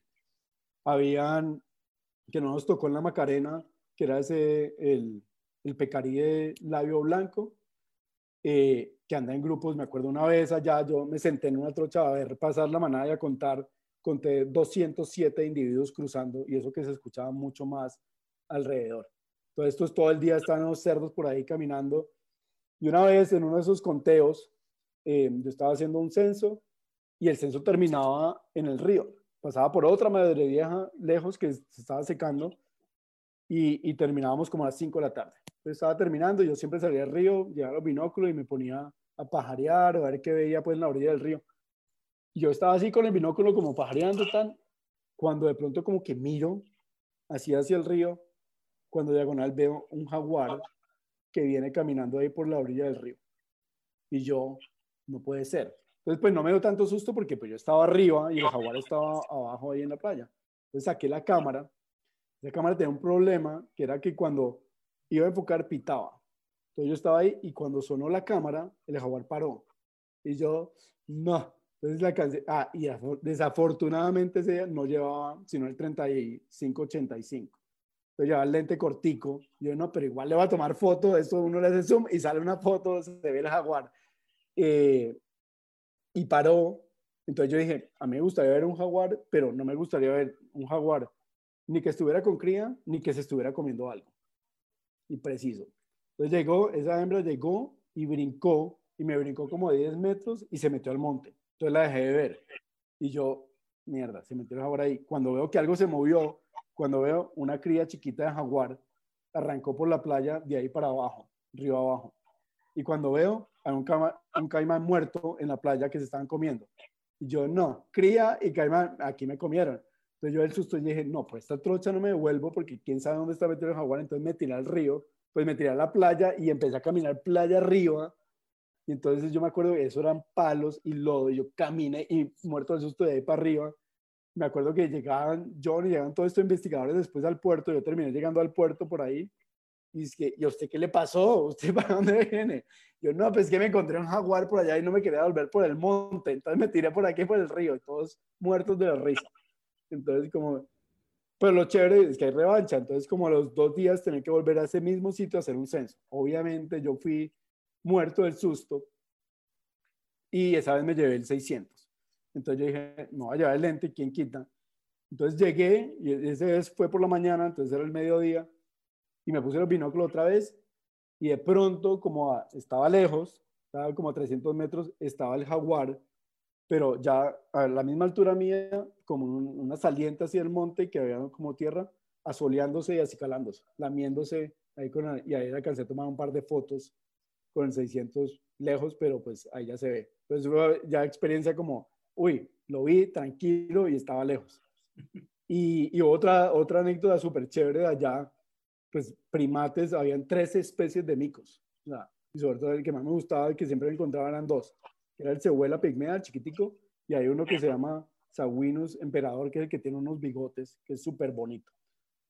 Pero una vez, una investigadora que después nos volvimos, terminamos estudiando en el mismo laboratorio, que se llama Wendy, que estaba trabajando allá, y en todo, llevaba tres años trabajando y yo quiero ver, yo quiero ver unos hormigueros esos palmeros que son comunes en las en Pantanal y zonas abiertas como los llanos, pero en la, en la Amazonía es difícil de verlos. Y yo me lo encontré cuatro veces. Pero una de esas veces, yo estaba ahí caminando cuando de pronto empiezo a escuchar como, como un resoplido y yo, ¿qué es esta cosa? Y sonaba y sonaba. Cuando veo, como me había un tronco pues en, en, en el sendero, cuando me subo el tronco y me asomo, cuando veo dos cosas moviéndose y eran dos de estos osos míos peleando. O sea, yo estaba a cinco metros de estos manes y se paraban así en las garras y se agarraban y se, como que se encuellaban y es tanta la fuerza que tiene que yo me acuerdo que de una palma como de tres metros le cayeron encima la palma y la partieron. Y entonces en toda la vegetación que caían de un lado para otro, eso armaron un claro y dejaron una zona despejada y se dieron durísimo y después se acabó y cada uno cogió para su lado. Y, después nadie, porque me encontré el jaguar y esto me pasó a la semana. Y después todo el mundo, ah, este man sí echa carreta y la paja. No, vaya a echarle cuenta a otro lado. Y, y otra anécdota chévere es que a los colombianos nos pusieron los bucket boys. Entonces los, los muchachos que se bañan con balde.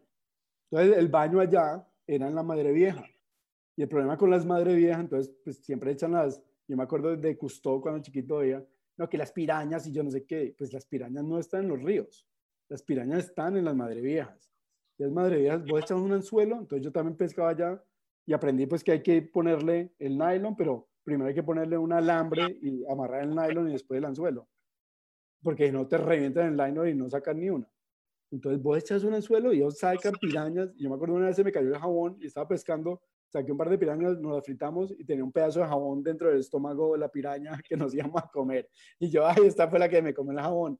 Entonces, ya, todos los niños se bañaban, pero el año anterior al que llegamos nosotros, nosotros fuimos en el 2001, se desapareció un investigador. Se llamaba Francis, y trabajaba con unos micos que se llama eh, Caliceus moloch, que son súper chéveres. Los manes cantan como un pájaro. Hacen unas vocalizaciones al amanecer súper chéveres. Y lo que resulta fue, o sea, hay mil historias, pero lo, los gringos lo que hacen es que se engañaban. Entonces él llegó por la tarde de hacer investigación, estaba con unos asistentes que acaban de llegar a la estación y no había nadie más. Y se metió y los asistentes quedaron esperándolo y nunca apareció. Se metió a nadar y nunca lo encontraron. No encontraron el cuerpo, no encontraron nada. Entonces, pues nosotros con esa historia dijo, ¿sabe quién se mete del lago? Nadie se mete del lago. Entonces nosotros metíamos el baldecito y nos bañábamos los tres ahí. Y claro, la gente que llegaba, y estos colombianos, tres bañándose y escuchan risas, entonces ahí mamamos gallos, decíamos cosas. Entonces, todo el mundo, estos manes son bien raros. Pero John y mucha gente todavía se tiraba al mar. Y ya cuando empezó a llegar mucha más gente, eh, armábamos parches para ir a jugar frisbee, por ejemplo, en la playa los domingos. Todos los domingos era el día de descanso. los primeros meses no descansábamos y cuando trabajamos en Macarena tampoco nunca descansábamos. Entonces como que los gringos decían, ah, le jodían a, a, Iván, decían, usted sí explota a los asistentes, ¿cómo no les va a dar un día de descanso?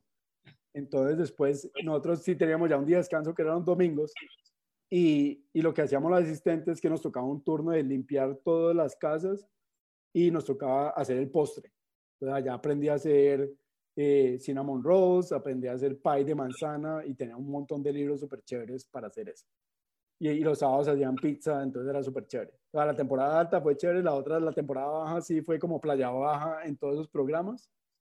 Eh, pero entonces lo que estaba contando, una vez de dos juegos de frisbee, digamos, de arena hasta aquí nomás, y, y, esa fue la única vez que, me tiré al lago. Yo, no, quitemos esta arena y nos tiramos. Me tiré con, con esta amiga gringa que les digo, cuando Wendy llega y saca el pie y dice, me mordió una piraña, y yo, no les paja.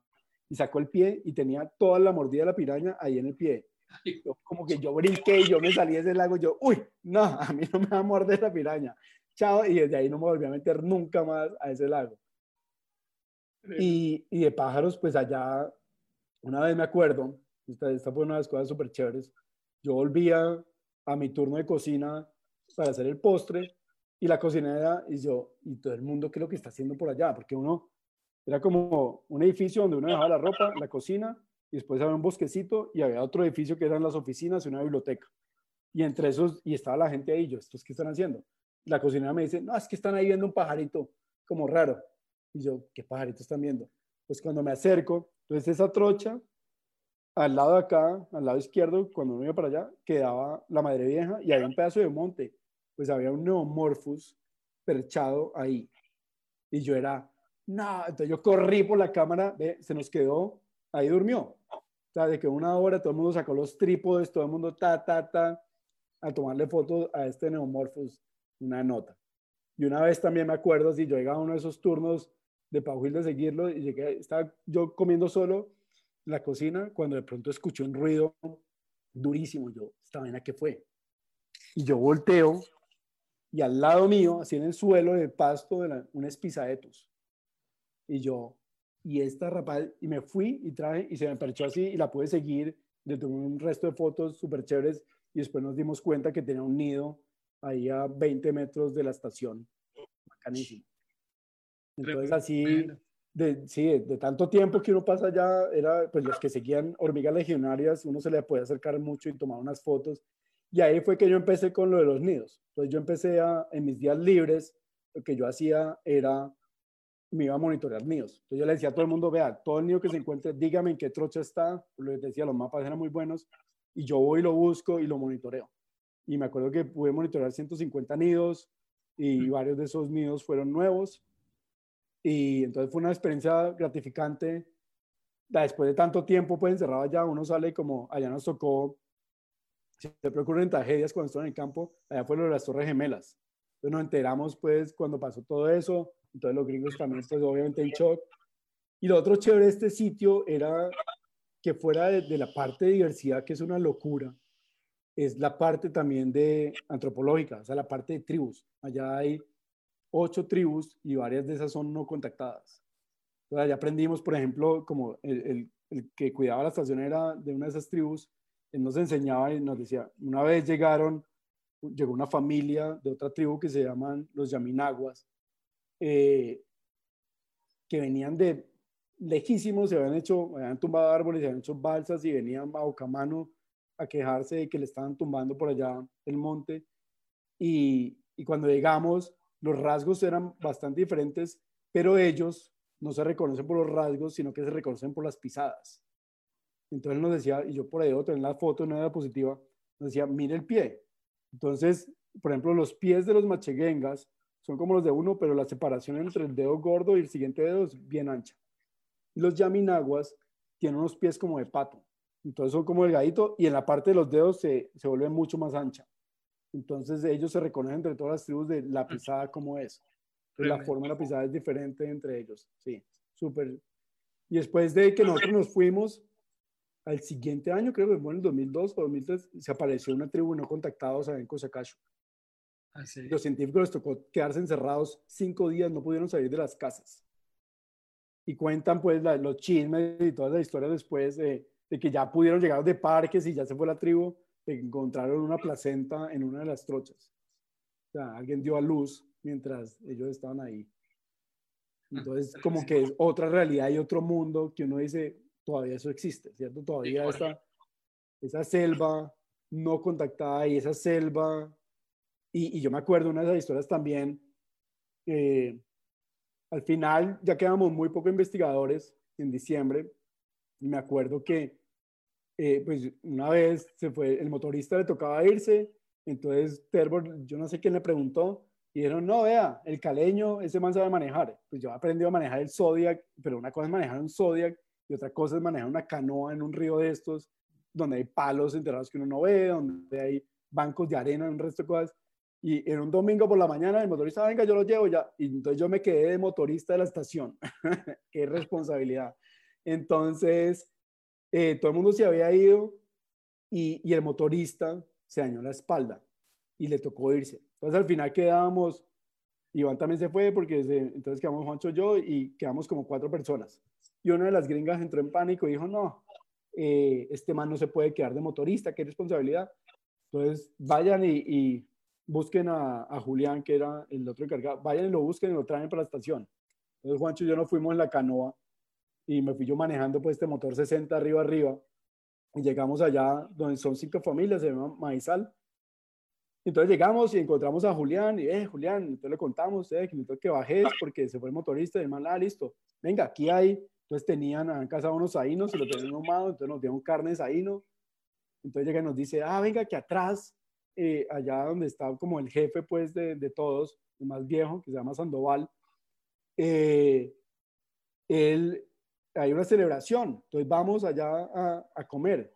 Y yo, bueno, entonces ya nos habían contado, me acuerdo del principio nos contaron, si les ofrecen lo que les ofrezcan, se lo comen. Sobre todo si les ofrecen masato, se lo toman. Nosotros, bueno, entonces, el masato es básicamente yuca escupida, fermentada. Entonces, nosotros, no, entonces nosotros llegamos allá, la carne estaba deliciosa del sabino cuando llegamos, entonces era como, entró una plantación de yuca y llegamos, era una lomita. Lo primero que nos encontramos con niños, creo que tenían unos 4 o 5 años.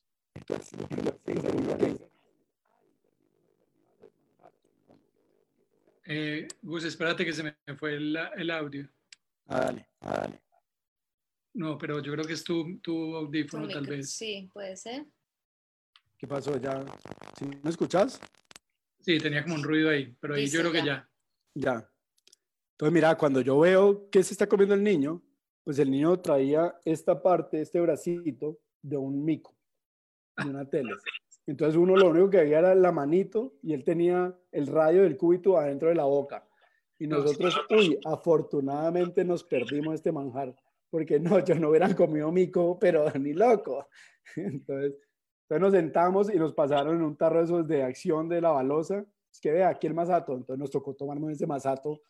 Entonces, como, uy, ¿quieren, uy, ¿quieren más? Y nosotros, uy, pues bueno. Y estamos en esas, sentados así en el piso, pues todo el mundo hablando en su lengua, no entendíamos nada nosotros. Eh, y cuando vemos, yo veo un grillo que va volando y ¡pum! cayó el grillito en, en, los pies de un niño. Y la mamá dijo algo, cogió el grillo, le quitó la cabeza y se lo pasó al niñito, el niñito, ¡juan! Hasta ahí llegó el grillo. Y nosotros era, es que este es otro mundo. Entonces, como que esa realidad también, como vivir, no solo la parte biológica, sino esta parte antropológica también fue una locura. Y ver gente, después llegaron una vez, me acuerdo, en una canoa, yo todavía, yo me traje flechas, entonces estaba prohibido comprarles cosas, lo que hacíamos era intercambio y estaba prohibido también darles azúcar. Sobre todo ellos lo primero que le pedían era azúcar y decían, no, no les pueden dar azúcar por las caries y los problemas con los dientes. Desde el en sal o el en ropa. Entonces nosotros les dábamos ropa y, por intercambio, por ejemplo, con flechas y arcos. Yo las flechas ahí las tengo todavía en mi casa. Y, y una de las cosas sorprendentes fue ver en una de estas canoas que una hora penas se podía mantener en equilibrio, la mujer eh, moviendo la canoa con el remo y el hombre parado al frente de con, con arco y flecha, pescando. No. Este me llegaba y ¡pum! Y sacaba y queda, y, y, son unas flechas especiales que flotan y uno ve el pescado insertado y uno decía, este man, ¿cómo hace? Entonces, como que nada, lo que decía al principio, cuando uno llega allá y uno, uno se muere de hambre, o sea, uno le dan solo y uno no sabe qué hacer. Literal. Y, y, bueno, después de, de, Perú, de ese año eh, nos devolvimos y, y, fui, empecé a trabajar en, en Ecuandina. Trabajé en Otunquimbaya dos años eh, con Gustavo Catán, con diferentes personas, con la pava caucana. Eh, ahí estuve eh, haciendo censos de las pavas. Eh, pues todos los meses nos íbamos a Pereira, hacíamos mercado en la 14, nos montamos en la Chiva, a la Florida, y ahí llegábamos allá. Salud. Está y... muy buena la historia. y pues en, en, Otún todo lo que hicimos fue eh, unas redes de, de, senderos y trochas allá nuevos, pues para contar estas pavas. Y, y, lo que hacíamos era hacer censos muy parecidos, pues todo lo que yo he aprendido con Paujiles lo traté de aplicar allá. Y, y entonces contábamos por las noches al principio eh, pero después pasamos un par de sustos y, como que eran cuentos por ahí, entonces ya nos prohibieron salir de noche, entonces ya todos los censos los hacíamos de día. Eh, y fue, fueron dos años bastante chéveres aprendiendo, pues fue algo chocante porque había trabajado solo en la, en la Amazonía, entonces era no ver primates, no ver tanta diversidad como que yo era, uy, esta vaina así es bien aburrida. Eh, pero, pero fue a apreciar otras cosas, ¿cierto? El piroderus, el patico de torrentes y, y otros, otra fauna que, que, yo casi no he explorado, pues por estar trabajando siempre allá en tierras bajas. Eh, y ahí aprendí muchísimo, pues, a, a, cómo ya encargarme yo de un proyecto, ¿cierto? No ser el asistente y estar bajo el mando de algo, sino dirigir y, y estar al mando de algo. Entonces ahí como que fui madurando un poco más. Ya salieron varias publicaciones de, de, todas las pavas, de Camepetes, de Aburria y de Penélope, que fue muy chévere y, y unas buenas contribuciones. Y ahí me fui a, a hacer la maestría a, a, la Universidad de la Florida. Voy a acelerar un poquito porque yo hablo mucho, ya, veo, ya veo la hora, me van a regañar acá y por allá. Todo el mundo estar más aburrido. No, entonces, no, no, eso no te... eh, y entonces después me fui a hacer la maestría en la Universidad de la Florida y terminé estudiando con el profesor de esta gringa que les cuento, Wendy, que conocí en Perú. Entonces, como ah. que das conexión a este mundo, no solo en Colombia, sino a nivel tropical, es muy chiquito. Y, y, y Scott fue el, fue el, estudiante de John Terbor, que era el que manejaba esa estación en Perú. Entonces terminé en la Florida, afortunadamente con buen clima en Estados Unidos, un campus súper chévere, amigable con la naturaleza, o sea, ahorita les cuento las historias del campus, entonces terminé al principio eh, trabajando, mis profes, pues a pesar de la experiencia y lo que tenía, ellos querían que yo, como querían tenerme cerquita, no quería que me fuera al trópico, entonces terminé haciendo mi maestría en el campus de la universidad con una Mirla que se llama Mimus Polyglotus. Y, y ahí fue que yo ya empecé a trabajar seriamente con biología reproductiva. Entonces, la, la, pregunta que me hice para la tesis de maestría fue tratar de entender cómo la disponibilidad de alimento y cómo la temperatura afecta las decisiones de incubación de, de, las aves y sobre todo de esta especie. Y ahí es que se da cuenta uno cuando lee literatura de ese, uy, ¿cómo es que en Europa y en Estados Unidos hacen estos proyectos tan chéveres? Pues los tamaños de muestra son grandísimos comparado al trópico, sobre todo, por ejemplo, con nidos. Entonces, pues mira, yo me iba en bicicleta, en un fin de semana, en un día, yo me podía encontrar 20 nidos de este bicho. O sea, en un edificio, yo me acuerdo, en cada esquina del edificio había un territorio y había un nido. Y era muy fácil porque era, era en, en los arbustos. O sea, hay unos arbustos, entonces yo ya sabía más o menos en qué tipo de arbusto. Entonces yo lo que hacía era que metía la cabeza en el arbusto y miraba y en los árboles. Pero pues eso tenía problemas que yo más adelante me vine a dar cuenta. Entonces lo que yo hice fue, eh, y otra vez, eh, las cosas de la tecnología del primer mundo. Entonces yo al principio, como en colombiano, no, necesito tener, ¿con qué lo voy a alimentar? Todo el mundo no, con tenebrios. Otro profesor me dijo, no, vea, ¿por qué no usa eh, pupas de drosófila, de la mosca de la, de la fruta? Y me dijo, aquí hay una, un sitio donde hacen experimentos con eso y las desechan. Entonces vaya y, y pregunta, y pues yo no tenía carro y me ha comprado una bicicleta de 10 dólares.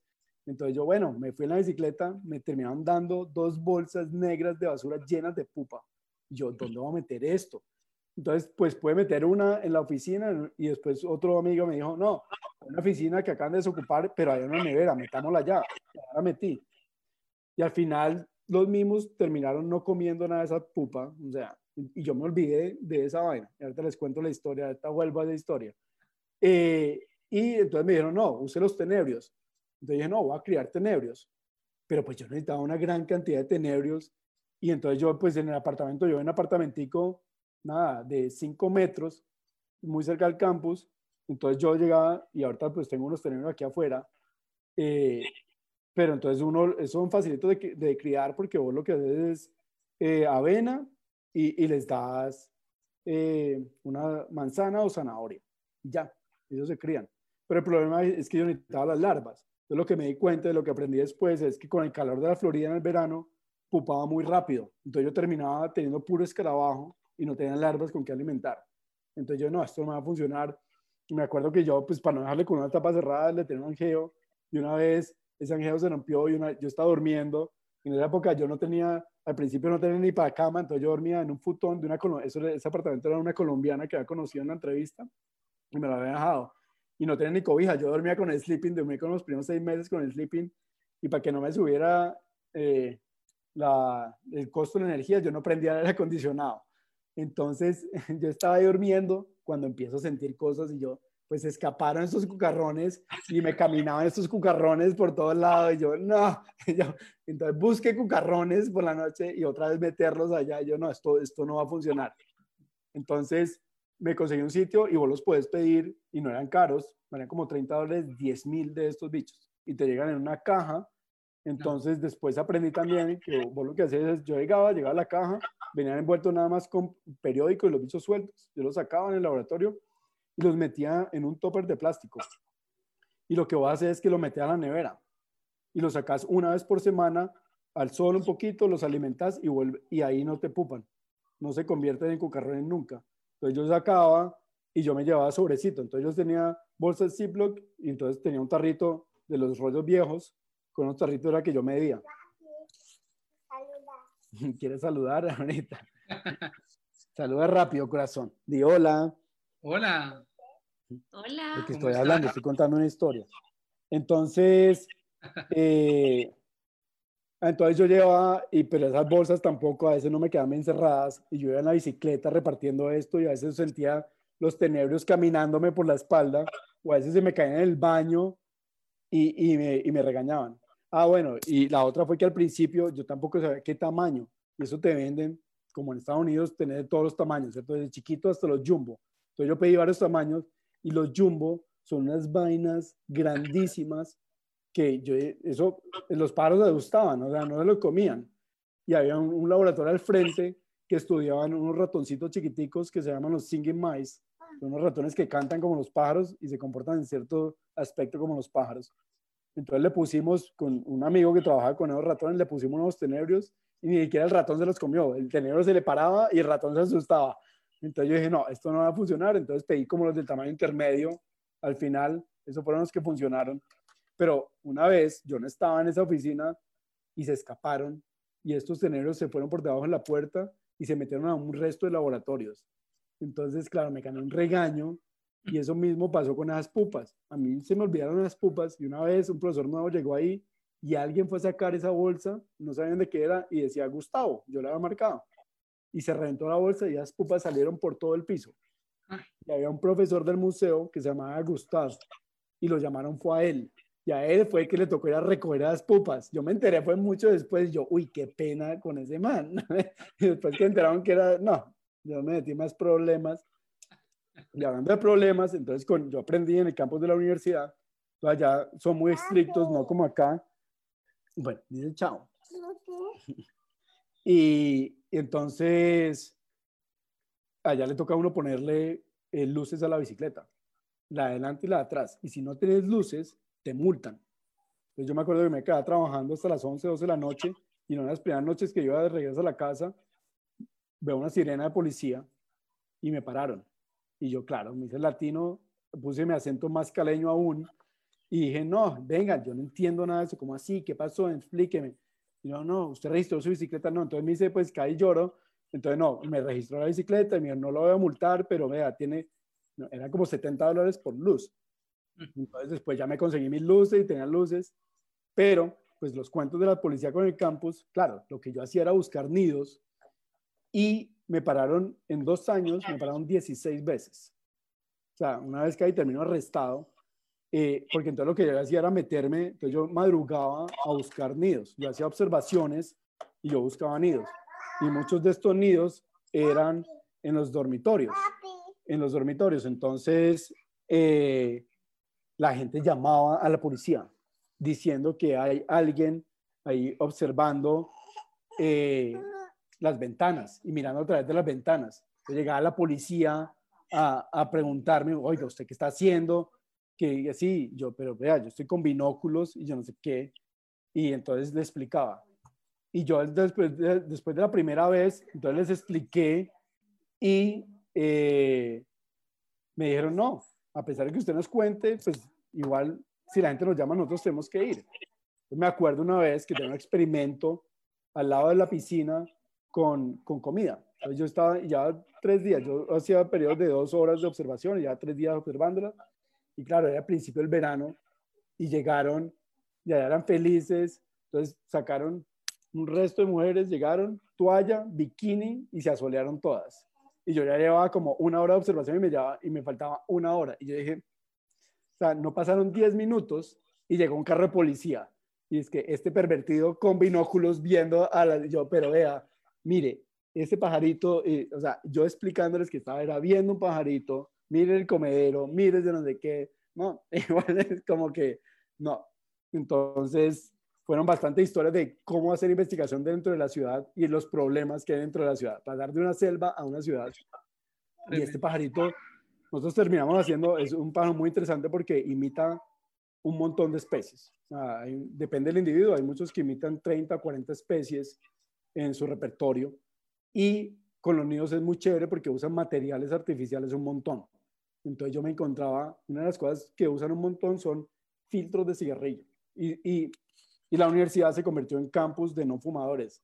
Y yo me daba cuenta que era pura paja en sectores donde voy a encontrar los nidos llenos de filtros de cigarrillo. Y después yo dije, ¿estos cómo hacen? Y una vez me la pude pillar un individuo, entonces lo que hacían era cogían el filtro y le quitaban el papel porque vos el filtro no te lo encontrabas redondo, te lo encontrabas plano. Y después abrían el filtro y se lo pegaban al nido. Y los peores eran los que estaban cerca del hospital, ni, les cuento qué me encontraba, eso eran gasas y un resto de cosas que uno decía, es, qué asco coger ese nido y desbaratarlo. Pero lo desbarataba y miraba, y miraba qué tenían. Y, eso es parte de esas anécdotas que uno dice, haciendo un proyecto, uno termina con otra cosa. Entonces, yo terminé siendo monitor, monitor de uno de mis profesores de ornitología y en una de esas salidas de campo me puso a preguntar, ve, ¿cómo va el proyecto? ¿En qué va? Entonces le conté anécdotas. Entonces, anécdotas como de, ah, mira, entonces a mí me pasaba que yo llegaba a veces, parqueaba la bicicleta y uno de los de un macho del territorio venía y me atacaba y me empezaba a cascar y a veces yo me iba y yo iba caminando como tres personas alrededor y solo me pegaba a mí por la espalda. Y él como así, eso está súper interesante. No sé. Son cosas como que uno no le para bolas, pero los que tienen mucha experiencia como que eso está, pues venga, ¿por qué no ponemos a prueba a ver si son capaces de reconocer personas? Entonces fue súper chévere porque me senté con mis dos profesores y nos juntamos varias personas del laboratorio a cranearnos un diseño y diseñamos eh, un experimento donde ellos participaron en donde mostramos que realmente estos mimos eran capaces de reconocer a individuos de personas. Entonces fue un artículo súper chévere que salió ahí en una revista súper buena y, tuvo bastante prensa y BBC nos hizo un documental y cosas súper chéveres. Entonces con el pajarito pues aprendí muchas cosas que después agradezco. Yo al principio estaba como con rabia de que, ¿por qué no me puedo ir al trópico a investigar? pero estando allá aprendí un montón de cosas que si no las hubiera aprendido ahí, después no las pudiera haber aplicado a lo del doctorado. Entonces fue esa maduración de también de cultura y de muchas cosas, de aprender de todas las facilidades que uno acá no tiene y que allá se pueden hacer. Entonces fue muy chévere. Y después sí les dije, bueno, para el doctorado yo sí me voy para Perú y es la foto de, de la publicidad. Entonces ese año, en el 2007, yo dije, arranco, me tomé un semestre en la transición de maestría a doctorado a ir a explorar. Pues, a pesar de que yo había estado en esa zona, en el Manu, yo no estuve en la carretera mucho tiempo, sino pues metido allá en la selva. Y este trabajo fue en la carretera. Entonces me fui de asistente de una amiga que estaba en un doctorado allá, pues para conocer los sitios, hacer contactos y empezar a buscar nidos y eso. Eso fue en el 2007 y ya en 2008 al 2014, eh, pues fue el proyecto grande en donde participaron un montón de colombianos, eh, más de 200 asistentes de unos 25 países eh, buscando nidos, pues gente que le crea a uno, entonces se fueron a comer mal y a buscar nidos durante seis meses, de agosto a diciembre, uh, y, y, eran cuatro estaciones, pues siempre fueron tres simultáneas, entonces era una estación a los 3.000 metros, otra a los 1.500, otra a 900 y otra a los 400. Y, y, era pues una odisea completamente distinta a todos los otros proyectos. Esto fue, era llegar a Perú, eh, hacer aduanas con equipos y con cosas, entender otra cultura totalmente diferente de la de nosotros. Eh, ¿Cómo será que a veces anécdotas que yo iba hablando en el taxi y, y no le entendían a uno? Y una vez un taxista me dijo, oiga, ¿y usted dónde aprendió a hablar español? Yo, eh, es que soy colombiano. Sí, pero ¿dónde aprendió a hablar español? Es que en Colombia hablamos español, ¿cómo así?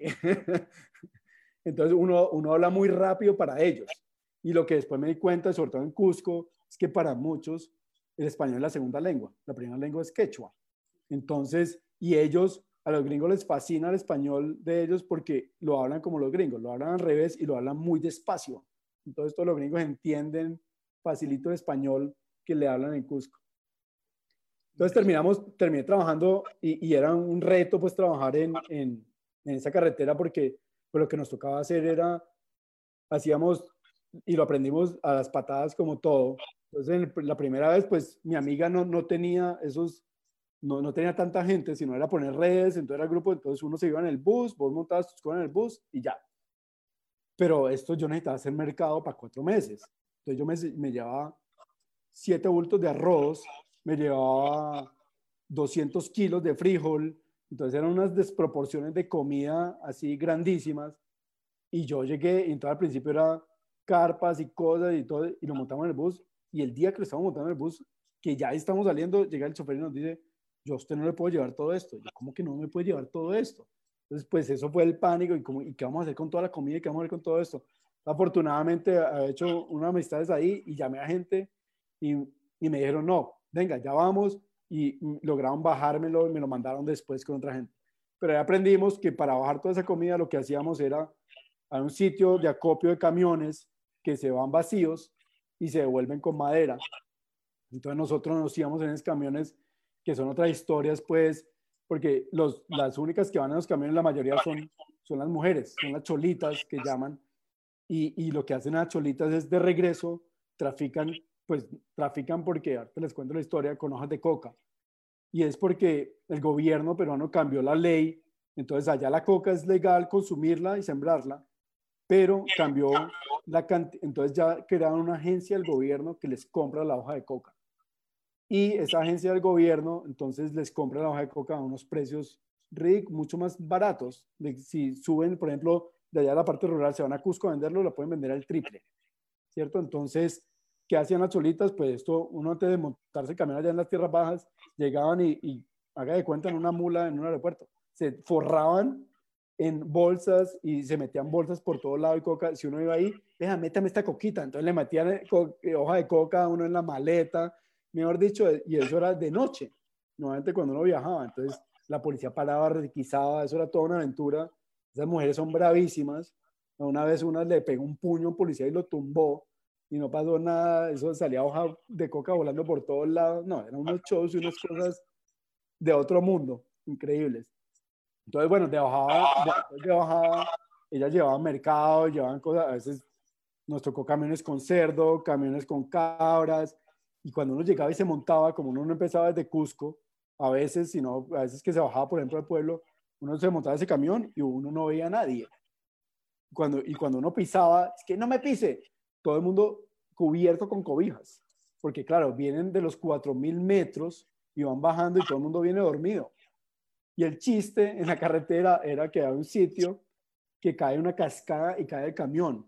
Entonces, cuando se quedaban dormidas las cholitas, no las despertaban y las despertaba el chorro de agua que les caía encima de la cascada. Y juá, juá, juá, todo el mundo se reía y quedaban pues todas mojadas de ahí para abajo. Eh, y, y, los cuentos, como les decía al principio, esa carretera es de las segundas más peligrosas. Y pues para transportarnos, pues yo no tenía plata y pues, no tenía un presupuesto para, para tener un carro del proyecto. Entonces uno echaba dedo y lo que lo moviera. Y terminamos montando en todo. Entonces yo terminé montando en carros de cisternas de gasolina, entonces arriba montado en la cisterna de gasolina, carros que llevaban, eso fue uno de los más chéveres, porque al final estaban poniendo postes de la luz, entonces me fui en los, sentado en los postes de la luz, viendo todo el paisaje y todo el coso, eh, camiones con cerdos, camiones con madera, camiones con banano, con piña, de todo lo que se imaginen y de todo tipo. Y cada uno era una aventura y eran unos retos, a veces uno quedaba tres, cuatro horas eh, en esas carreteras esperando que alguien pasara para que lo subiera uno. Pero fue, otra experiencia también súper chévere. O sea, de ahí también puedo quedar otras dos horas echando la historia. Va a tocar hacer eh, otra, vez. pero, pero fue aprender de comunidades otra vez de lo que yo les hablaba al principio de la parte andina. Entonces fue, para mí fue chévere porque otra vez como que hice un mix de, de, lo que me gusta de tierras bajas. Entonces yo lo que hacía era me pasaba una semana en cada estación, casi siempre resolviendo líos sociales, sentimentales y de toda interacción. Ah, pero cuando resolvía eso, entonces eran líos tecnológicos y de conectar datos, pero era esa oportunidad de ver fauna de los 3.000 metros. Entonces, por ejemplo, esa estación de Guayquecha arriba a mí me fascinaba porque pues yo, yo estudié en Bogotá y me acuerdo que ver eh, Clorornis rieferi me acuerdo que una vez en una salida lo vimos y wow, y después ya Clorornis, mm, y, y ver de cuando Anisognatus, uno de Butraupis, como que lo veías, sí, en una salida ah, vimos Butraupis, pero acá era una vaina que todos los días veías Butraupis, Clorornis, Anisognatus, y no uno ni dos, no había cinco grupos, y de Butraupis, entonces fue como ver ese cambio de densidades de unas tángaras y unos animales que uno dice, wow, unos sitios que, y como que cogía precio a cada uno de esos ecosistemas. Entonces, después yo llegaba a cada sitio y veía como esas, esas cosas fascinantes de cada sitio. Eh, y pues ahí ya me terminé de enamorar definitivamente de, como de la biología reproductiva de las aves y de sus historias de vida. Pues ahí tenemos datos de más de 80 especies que hay que describir nidos. Por ejemplo, todas esas tangras de alta montaña no se conocen los nidos. Y nosotros tenemos un montón de nidos de todas esas tángaras y, y, un montón de especies, pues tenemos nidos para más de 400 especies y alcanzamos a coger datos de casi 4.000 nidos. Mm. Eh, entonces, fue, fue algo súper chévere. Eh, y de nuevo, todas esas aventuras también, como les digo, es parte de la, de la cultura que uno, viajando en esos camiones, también uno aprende. O sea, si uno tuviera su propio carro, hostia, aislas y, y no conoces a, a, nadie más. Entonces también fue conocer a mucha gente chévere en esos pueblos que, que uno hizo amistades y si lo encontraban en una carretera te recogían y con guías, pues, porque todas estas estaciones son eh, lodge de ecoturismo. O sea, Cock of the Rock es de esos, allá conocí a Hilti en una de esas estaciones, yo que esa Hilti y todos bajamos, que, uy, qué chévere conocerlo. Eh, entonces son unos tours, eh, me acuerdo una vez, una de esas anécdotas, yo estaba en la estación de los 3.000 metros, como les dije, estaba yo lavando la ropa, entonces estaba en pantaloneta y el que manejaba la estación eh, era súper amigo y me llama, Gustavo, Gustavo, que allá abajo, entonces me dio una información rarísima, que allá abajo un colombiano que, que lo conoce, que, que lo quiere saludar. Y yo, ¿quién? Que, con un ornitólogo famoso. Y yo, ¿a ah, Gary? Ah, sí, sí, me suena a ese. Yo bajé, pues ni me cambié, bajé en pantaloneta que estaba lavando ropa. Cuando yo digo yo, ¿y estos manes quiénes son? Y cuando veo el guía, yo conocí al guía, que es Percy, un guía famoso de Perú. Y yo, Percy, vea, le presento a Guy Tudor, el que ilustró las aves de Colombia, y a... eh, ah, se me está escapando el nombre. Tudor y el otro que hizo las aves de Panamá, aves de Ecuador. Se me escapa el nombre ahorita. Eh, pero dos así súper famosos que yo era, ¿cómo no tengo la cámara para tomarme una foto? Y no me tomé una foto con los dos. Y yo llevaba ya un mes. Entonces yo como, bueno, charlando y les dije, ¿y ustedes en qué andan? ¿Haciendo otro libro? Porque ellos hicieron el libro de, de de Sudamérica. Y pues sí, lo acabamos de sacar. Y yo, entonces acaban de sacar el nuevo, antes eran dos tomos y acaban de sacar el volumen chiquito y estaban pajareando. Ah, llevaban dos, llevaban un mes pajareando por todo el man. Rick Gelly dice Andrés Cuervo. ¿Cuál? Rick Gelly. Ah, Risley. Es Ah, Ridley. Richly. Risley. Entonces era Risley Tudor. Casi le ¿Qué pego. le a lo caleño? Casi. A lo caleño, mijo. A lo cadeño. Ahí está, ahí está Andrés Cuervo. Ah, bueno. No, pues con Cuervito otras historias todavía pajareras. Esa es la- Robert Y, y nada, eh, de esas aventuras que pues hubo una, pues como todo no puede ser agradable una vez y pues terminó siendo bueno en cierta parte, entonces pues colombiano, entonces llegamos y desafortunadamente lo que nos pasa siempre, eh, entonces siempre nos decían, ¿usted es colombiano? ¿Usted qué? ¿Ingeniero químico?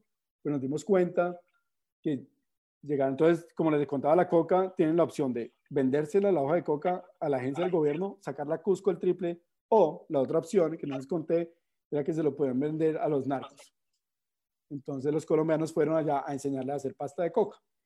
Entonces la región se empezó a dañar muchísimo después y ahí fue que caímos como nosotros en esa parte. Entonces la, la estación de los 900 metros era una estación fascinante desde todo punto de vista. No era un lodge, era la única estación dentro del parque. Entonces tocaba irse por una carretera tenaz, atravesar un resto de ríos. Entonces, y después del sitio donde nos dejaban, tocaba caminar una hora para entrar hasta el sitio. Entonces, toda la comida, o sea, todos estos kilos de arroz y todo eso que les cuento, era al hombro entrarlo. Entonces, eran dos días donde nos echábamos nosotros todo el mercado y todo el equipo caminando una hora para meterlos. Y la llegada, el primer día era el peor, porque pues había unos peruanos que sí trabajaban allá, pero esos manes nunca limpiaban la trocha. Y ya faltando 100 metros para llegar, era Guadua. Entonces me acuerdo de la primera vez que entramos así, cargados, ya uno mamado, y el guadual así caído encima de la trocha. Entonces tocaba quitarse la maleta, bajar el bulto y gatear debajo del guadual, arrastrar todo eso. Y al otro día era seguir eso y echar machete. Y una de esas anécdotas que yo aprendí, pues siempre, y uno escucha pues los peligros de echar machete en un guadual. Entonces yo me acuerdo que estaba echando machete y claro, como esas guaduas están todas cruzadas, si uno echa mal machete, lo puede, y hay historias que nos contaban de gente que le rompía el estómago y bueno, unas historias trágicas que uno dice, uy, qué peligro. Pues parecido, yo estaba cortando una vez una guada, limpiando esa trocha, y se me volvió esa guada y me pegó así en la cabeza, ¡pah! y me abrió acá. Y yo dije, no, pues no tenemos tiempo que... Y ahí me pusieron una cinta, yo creo que eso era para puntos, pero ahí me, me, me raparon, entonces todo el mundo feliz porque me han rapado y quedé con un hueco aquí. Y ahí me pusieron una cinta y listo, ahí seguimos trabajando. Y, pero esa estación era chévere porque, porque quedaba en un pie de monte. Entonces, mira que fue como que llegamos a un sitio y no había nada. Entonces era como nosotros volver a esa época que le contaba a los indígenas, como yo decir, mira, nos toca defendernos. Entonces, ¿qué hice? Yo, yo había estado ahí antes, en el 2007, como le he contado, pero acampando y poquitos días. Pero dije, si nos vamos a estar acá cuatro meses, pues nos toca hacer un campamento. Entonces yo compré plásticos grandes y estos chichombianos, pues armamos una casa y empezamos a hacer, hicimos muebles, hicimos mesas, hicimos, obviamente eh, comprendimos que hay materiales que se pueden y no se pueden usar. Al principio no, que usemos guadua. Pues esa guadua verde no te dura nada. Hicieron el techo una vez, llovió y se partió toda la guadua y se rompió todo el plástico y se mojó toda la comida, se mojó todo. Entonces por ahí hay fotos de los adolescentes así casi llorando de que todo mojado. Y después ya, pero después ya aprendimos a hacer casa, la casa mucho más robusta, una mejor mesa. Entonces como era parte de la cosa como, vea, aquí nos toca sobrevivir a nosotros y aprender esto. Pero en cuanto a la fauna, era bacanísimo porque vos encontrabas especies de la Amazonía, paujiles, eh, un montón de hormigueros todavía, y especies de los Andes. Entonces estaba el paujil cantando y después te cantaba el gallito de las rocas. Y después veías un premnoplex. Y yo era, ¿qué es esta vaina? Una locura de sitio en donde se unían estas dos faunas. Entonces como que era fascinante desde ese punto de vista. Y ahí estuvimos en el 2008, 2009 y 2010. Y desafortunadamente en el 2010 cuando llegamos, eh, nosotros entonces lo que hacíamos después era el techo de la casa, lo enrollábamos, la comida que nos sobraba, armábamos una caleta y la guardábamos para el siguiente año. A veces uno llegaba pues la, la lata de atún oxidada y pues uno le quitaba el óxido y nos comíamos eso. Aprendimos que los friolitos no me podían dejar porque germinaban y eran de hongo. Entonces no volvimos a dejar ni frijol ni mucha pasta porque pues todo se dañaba. Eh, pero pues sí se pueden dejar otras cosas que se pueden comer al otro año. Y, llegamos esa vez y en el campamento donde estamos nosotros, pues que como les dije estaba bien adentro, habían talado un montón de árboles cerca. Y, y había unos grafitis y había unas cosas, pero pues nadie nos dijo nunca nada. Y, y después, los, entonces yo llegaba, yo les ayudaba a armar el campamento y después yo me iba a las otras estaciones a ver cómo, cómo estaban. Y después me contaron que, que en uno de esos mercados eh, se desapareció la comida y, después como que escucharon cosas raras y cosas, y hasta que una noche pues pasó lo que pasó, que entraron y nos robaron todo. Se una carpa, eh, como que dispararon un montón, bueno, eso fue súper trágico, afortunadamente nadie se herido, no pasó nada raro, y, pero pues se llevaron todos los computadores, eh, el generador no lo alcanzaron a llevar, eh, y se nos robaron GPS, algunas cámaras trampas, afortunadamente había mucho equipo en el monte. Y, y, ahí yo no estaba, yo estaba en ese momento en un congreso en Estados Unidos y yo, me estaba, yo estaba en Lima cuando me enteré. Entonces, pues volví a Cusco y, bueno, fue todo, afortunadamente hubo mucha gente que nos apoyó eh, y era la decisión que hacer, pues ya no podíamos quedarnos ahí, como estaban ellos, pues psicológicamente y todo esto. Y ahí las almas de Dios que aparecen, entonces en Cusco, a la que conocí, que me ayudó muchísimo, Marianne, que es una holandesa que se casó con un peruano y tiene un lodge, se llama Panteacola Lodge, si pueden ir es súper bonito, que hay en el Alto Madre de Dios, y ella nos dijo, vea, le ofrezco mi lodge, váyase a hacer la investigación allá, yo tengo una plataforma y no le cobro nada. Entonces le dije a estos manes, arranquemos para allá. Entonces eh, nos montamos en un camión y fue otra de estas aventuras. Fueron dos días, sí, fueron dos días llegando allá. Entonces empacamos todo, nos montamos en el camión y man, yo voy a parar en un pueblo que se llama Salvación y yo solo voy a votar y sigo, solo voy a votar. Y es que uno llegaba a Atalaya, como les dije, y ahí uno coge canoa, pero hay una carretera que llega hasta unos pueblos más allá. Itaguanía es el último pueblo. Pero para llegar allá, uno pasa por un río y tiene que pasar el camión en el río. Y este sí es río y estos manes tienen que saber cómo cruzar ese río. Entonces lo que hace el camión es que el camión no entra así, sino que entra como diagonal. Y estaba lloviendo, entonces tenemos la carpa abajo y nosotros no veíamos nada. Lo que veíamos era agua entrar por debajo del camión y salía agua y salía agua y nosotros, el río se va a llevar este camión y para dónde vamos. Y bueno, pasamos el río y más adelante había un derrumbe. No, aquí nos quedamos. Este man, no, no, no, aquí no pasa nada. Entonces empezaron a echar palas y este man, este camión, entonces un bus trataba de pasar y no pudo pasar. Y, y este man de este camión era un salvaje. Entonces todos nos bajamos, como dijimos, y cerramos, y nosotros llevamos unos asientos de plástico y cosas que nos sentamos ahí. Y, y este camionero dijo, no, ya se puede pasar. Y nosotros no, entonces no, no, veamos desde acá, nos bajamos. Este man como que subió, aceleró y se pasó esto así por encima y venía atravesándose una moto y el de la moto se tiró por allá para un barranco y este man siguió. Y después cuando llegamos al camión, nos dimos cuenta que dos niñitas no se habían bajado. Y, ese camión se movió y cuando llegamos las niñitas pálidas allá adentro, yo creo que habían dado vueltas por todo ese camión mientras este camión cruzaba todo esto.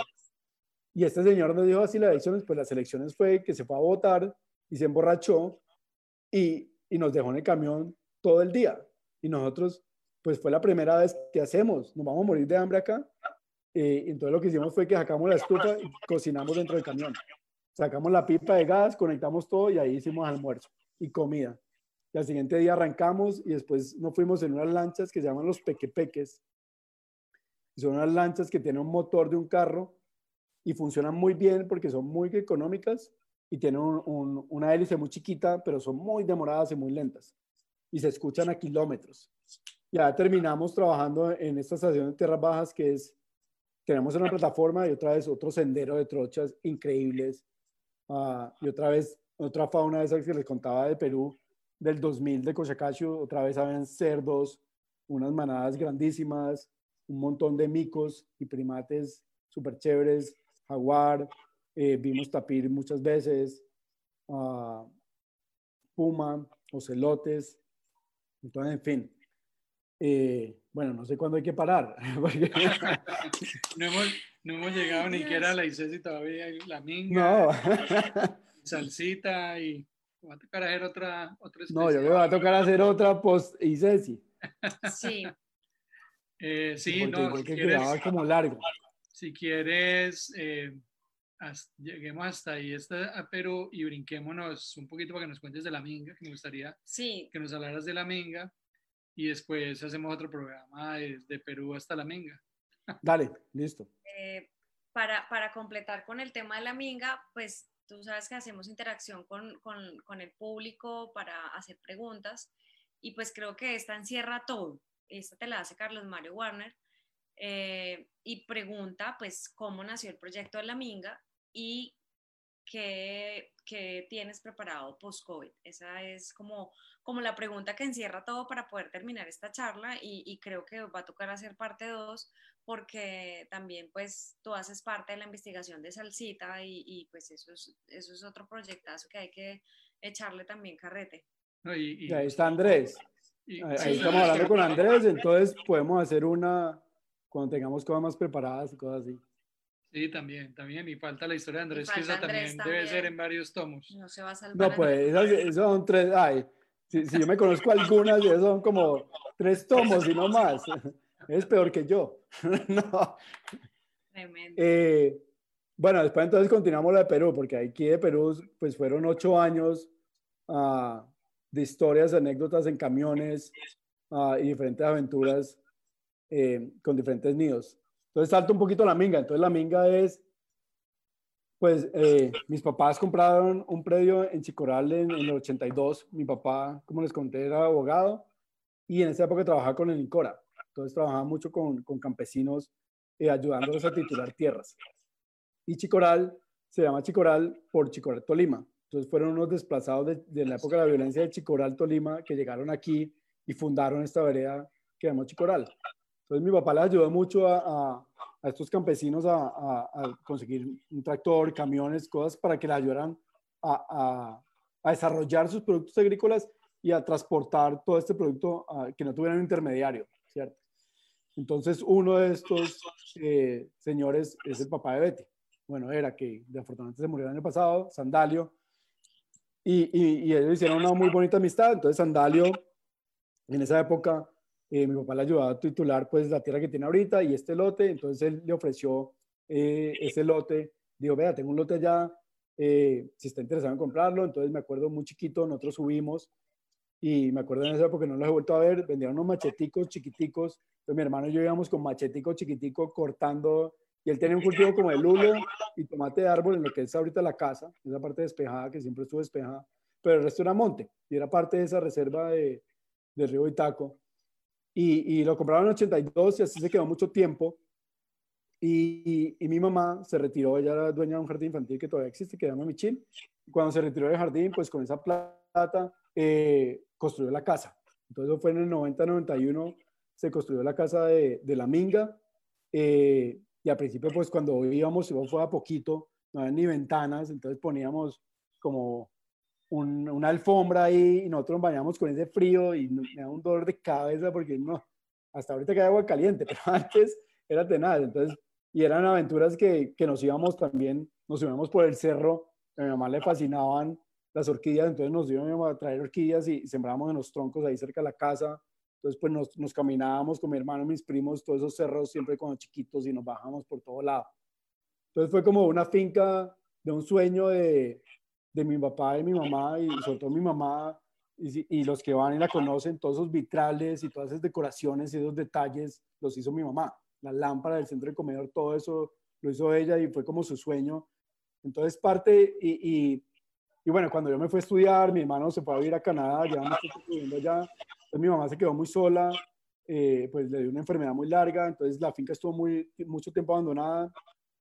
Entonces Betty estuvo muy solo, vivía ahí, pero Betty trabajaba en otro lado. Entonces como una situación económica muy dura, mucho tiempo para mí y, y antes de yo irme a Estados Unidos como que sembramos flores y tuvimos unas orquídeas, pero pues si uno no mantiene y no va constantemente, pues las cosas se caen. Y ya cuando volví, pues yo dije, venga, ¿cómo hacemos? ¿Qué, qué hacemos? entonces, pues cuando volví ya es otra Colombia, ¿cierto? Eso es otro cuento de, de, los que antes pajareábamos y hacíamos todo, éramos los biólogos, eh, los que y ahorita pues volví y gente como Carlos Mario, vos, Nicky, eh, bueno, todo el mundo, antes los que uno conocía eran enlazados, los del asado eran los más raros que no eran biólogos que pajareaban. Eh, sí, y entonces, pero la mayoría éramos biólogos, éramos estudiantes pues de biología que nos encontrábamos en todos esos encuentros y ahorita pues ya casi uno no ve ni un estudiante de biología. Es raro, pues, el estudiante de biología que hay. Eh, entonces, como que eh, una, una grata sorpresa de ver ese complemento con la investigación, ¿cierto? Y así lo veo yo, como que nosotros seguimos aportando y, es un mix muy bueno que no hay en otros países. O sea, Perú, bueno, no lo encontrabas. O sea, Perú en las estaciones cuando yo estuve, primero que todo, tuvimos, mira, en ocho años, un turista peruano, porque los costos son muy altos, ¿cierto? Entonces, por eso en la Minga yo siempre he tratado, y, yo lo que le digo a mi hermano, que es el socio, le digo, mantengamos precios diferenciados. O sea, uno no puede hacer como esto, como Costa Rica también. O sea, son precios que los locales no lo pueden. Y aquí el turismo local es increíble. O sea, vos no lo ves en otro lado. Y no solo para el turismo, para la investigación. O sea, los colombianos somos muy reconocidos y muy cotizados internacionalmente en cuanto a la biología. Y yo creo, o sea, mi teoría es porque nos tocó, toda esta época la violencia nos tocó muy solos sea, al principio venía Hilti, al principio venía Gentry, venían unos científicos súper chéveres y unas guías, pero después dejaron de venir. ¿Y a quién les tocó a nosotros? ¿Y para dónde se fueron? Para Costa Rica, para Panamá, para Perú, para Venezuela, para todos lados que podían. Entonces acá nos tocó a nosotros hacer todo, pero eso nos ayudó un montón a crecer como investigadores y a crecer con, pues no es lo mismo, ¿cierto? Por los recursos y, y por muchas cosas. Eh, pero entonces al ver esto yo dije, pues este es como el negocio de la minga, como mantener que tenga una entrada y, y, podamos, y no sea un gasto y, y, tener eso. Pero entonces al principio, el primer, yo llegué en el 2015, entonces los primeros dos años fue pues tapando huecos, goteras, murciélagos, eh, terminando muchas cosas que no se habían terminado en la casa. Antes habían camarote, entonces yo me acuerdo de los primeros que fueron, les tocó dormir en camarote, entonces pues compré colchones. Entonces de a poquito a poquito se ha ido construyendo esto uh, con lo que se ha podido eh, últimamente pues había más ingresos, entonces con los más, ingresos ya compré colchones, se cambiaron camas, entonces ha sido como un sueño y, y, y, ha sido un sueño como eso de, como se dice, la minga, o sea, la minga, mi mamá le, puso la minga por, por el significado de la palabra que es trabajo en equipo, ¿cierto? Y siempre fue el trabajo entre primos, en diferentes eh, eh, amigos, y aquí ha sido lo mismo, ¿cierto? Gente como vos, como Carlos Mario, como Julio, como mismo Francisco, gente ha ido y ha apoyado de diferentes maneras y de diferentes formas en, publicidad, en diferentes detalles, en llevar gente, en darle promoción. Entonces, como que siempre apreciamos todo eso y la idea es mantener el lugar eh, lo más chiquito posible en cuanto a, disturbios, ¿cierto? Ahorita entonces lo que hemos hecho eh, durante el COVID es, antes ah, ya hemos hecho dos senderos, ahorita hay tres senderos más muy cerca de la casa eh, donde tenemos alimentadores de, de maíz para las perdices y como te estaba contando al principio, estuve un mes allá, donde estaba haciendo playback todos los días de Ontoforus. Hay dos grupos que están llegando ahí cerca, no sé si están comiendo todavía, pero por lo menos ya está. A Geotrigon también le estamos, bueno, Centrigon, a Frenata le estamos haciendo playback y, y, ahí está llegando cerca a la casa. Hay dos individuos cantando también muy cerca. Y, el que te contaba, pues, que es la nueva como adquisición que está muy chévere, que es uh, Melanerpes formiciurus, que, que está llegando a unos comeros nuevos que hicimos para carpinteros. Entonces están llegando hasta 12 individuos a comer. Entonces es chévere porque pues, los, los comederos son palos verticales con huecos. Entonces, para tomar unas fotos Yo vi que a vos fascinaría ahí. Y dije, no, vea, este es el sitio, el jardín de Mauro, que, que quiere que no parezca ninguna mata acá al fondo, sino que le parezca todo limpio. Entonces ahí ya te puse uno para, para que puedas tomar la foto. Eh, pero, pero mira que este, este mes, yo hace mucho tiempo no iba a quedarme tanto tiempo. Fue muy bonito, no solo por, por las niñas, otra vez volver a, a gozarme lo que era la minga al principio de, de la huerta, ¿cierto? Sembrar. Entonces con ellas, como les contaba, sembramos tomates, sembramos rábanos, sembramos acelga, cebolla y todo germinó. Entonces ver que todos germinaron y después trasplantarlos. Y la fascinación de ellas. Bueno, el problema es que no se entierren, pero echaban tierra de una era a la otra y destruían todo. Pues es parte de, de como el aprendizaje. Y, y ver a Olivia, pues que tiene tres años, eh, que cantaba el Momotus y ya lo reconocía. Entonces le dice Motomoto. Entonces ahí está Motomoto, vea, Motomoto. Y también los carpinteros ya reconocían el canto. Y entonces, como te dije, ah, el otro nuevo que hemos hecho en la parte de atrás es comedero para mamíferos. Entonces salíamos por la noche todos, hacíamos bolitas para ponerle deseo y nos sentamos a ver las chuchas llegar. Eh, entonces era, es como ese, como estar tan cerca de la ciudad, ¿cierto? En un sitio así tan chévere, es, es de locos. Es como, fue como unas vacaciones y seguíamos trabajando igual que acá, pero fue una desconexión y sobre todo pues ahorita en pandemia de, de no tener que echarse alcohol cada vez que uno sale del apartamento y tapabocas y todo eso fue muy bonito y, y soñarme y tener tiempo para pensar. Yo creo que es una de las cosas que nos pasa también en la investigación. Estos momentos de pandemia, yo creo que a todo el mundo ha servido para reflexionar en mil cosas, unos más que otros reflexionan, otros que nunca van a cambiar, pero bueno, cada uno hace eh, pero, pero yo creo que es el momento de, ha sido el momento bonito de, de, ver el proyecto de la Minga hacia dónde va.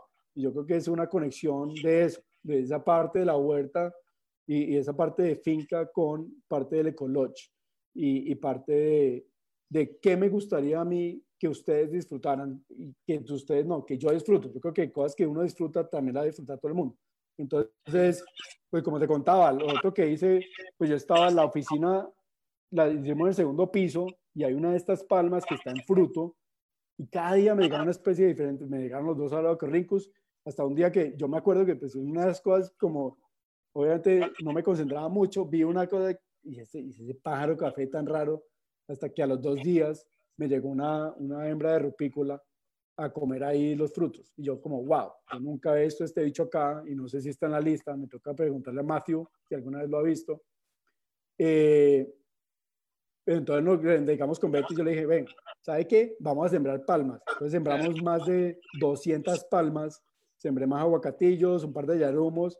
Entonces lo que me estoy pensando es el proyecto de que aprovechar lo que sé de biología y sé un poquito de botánica y qué comen los bichos para decir, y yo siempre le he dicho a Betty eso, le he dicho, proyectémonos a 5 o 10 años. En 5 años yo quiero que esta palma esté así y, y mira que lo que sembramos hace 2 años, 3 años, ya está dando frutos. Entonces, un, un resto de palicurias que sembramos, que es de la misma familia, una rubiácea, de la misma familia del café, que es de secundario y tiene una flor súper bonita. O sea, las que sembré todas son igualitas de una flor blanca, pero después me di cuenta que sembré que hay una, una flor morada súper bonita, pero ya todas están en flor. Y vos vieras la mano de colibrís alimentándose de esas flores. Era una locura y todas estaban en flor. Y las, las tomatazas que sembré, ya todas tienen frutos. Entonces era un montón de tángaras, buco todo el día, pero comiendo de la micona, no comiendo el banano. O sea, lo mezcla los dos, pero están ahí. Entonces tratar de, de, mantener, seguir con los mismos comederos, pero aumentar esta producción y está funcionando. Uno nunca sabe qué va a funcionar a largo plazo y espero que lo de las palmas también funcione, pero es algo bonito como uno crear, estoy como creando ese bosque artificial y, y soñándome a la gente también que le gustaría. Y, y diferentes cosas que, yo, ya están haciendo en otros lodge, como por ejemplo hacer un vivero, ¿cierto? Usted quiere llevarse un yarumo, quiere llevarse algo, vea, aquí se lo tenemos. Entonces estamos con Betty como craneando, entonces eso qué más podemos ofrecer para que la experiencia sea más completa. Montaste también, vi el, la trampa de insectos, ¿cierto? Sí, ahí tengo, el problema es que em, le eché ojo, la desconecté porque está llegando muy poquitas polillas y los que estaban comiendo esas polillas eran más que todo el cucarachero, las asomas, eh, los azulejos. Entonces lo voy a hacer otra vez, pero voy a aprovechar esos troncos de carpinteros para hacer una cosa que, no, que nos aconsejó Arturo Parra cuando estuvo en lo de salsita. Entonces, por ejemplo, es tratar de, Entonces me subí tenebrios, volviendo a mis tenebrios. Entonces lo que voy a tratar es poner los tenebrios en los troncos a ver si, si los trepatroncos y todos estos furnarios, cuando estén explorando los troncos, empiezan a encontrárselos. Vamos a ver. Estamos experimentando a ver qué puede funcionar, cosas nuevas que, que podríamos intentar. Chévere. ¿Y la actividad de los quetzales sigue ahí también? Están cantando un montón. Mira que yo, entonces otra vez las anécdotas con Daniel y Juancho, en una la Universidad de los Andes tiene una cosa que llama eh, Semana de Receso, que es en el segundo semestre, es ahorita en octubre. Entonces nos fuimos a pajarear a la Minga y después nos fuimos para el Pacífico. Y en esa época, lo que está al lado de la casa de Betty para allá era potrero. Y solo había un árbol, me acuerdo, en ese potrero. Yo me acuerdo, pues estamos, en la época estamos apenas empezando a pajarear. Y yo, entonces Juancho me cogió el alambre púa, yo pasé tan y llegamos a ese árbol. Y yo, uy, mira ese trogón cuando veo dragón, eran ocho quexales que estaban en ese... Y eran las dos especies, y estaban las dos especies de los corrincus. Estaba en una vaina, era un aguacatillo que estaba lleno de frutos. Eh, entonces yo dije, no, esto lo tengo que sembrar. Entonces cogí una semilla, lo sembramos, y ahorita están esos árboles que sembramos, están llenos de frutos. Unos árboles que sembré hace 15 años. Entonces, y ya hay un resto, y entonces con Betty hemos sembrado un montón de aguacatillos, ya hay unos de tres metros. Entonces, pero se demora más o menos cinco años en cargar. Claro. Entonces, sí, eso traen un montón los cristales. Entonces, no, ahorita están cantando un montón. Chévere, Gustavo, ¿no? Pues eh, para que la gente también, los que hemos ido, pues queremos volver, obviamente, y los que no han ido, obviamente, tienen que ir a conocer la Minga, porque sí es para, pues, de lo poquito que conozco, pues de los mejores sitios para hacer fotografía, para ver aves, para ver esa combinación que tú estás contando tan bonita de los comederos pues, artificiales con toda esta mano de flores y de, y de, y de, y de, fauna que tienes ahí, chévere. Bueno, eh, por aquí hay una pregunta saliéndonos un poco. Ah, bueno, yo no sé, planes de, de la minga, todavía no hay planes todavía de apertura. No, todavía no hay planes de apertura. Yo creo que la situación está bastante inestable y como decía, eh, Betty es de alto riesgo y, nosotros todavía no queremos pues que algo pues trágico pase. O sea, yo creo que uno se aprieta un poquito el bolsillo, pero es mejor esperar.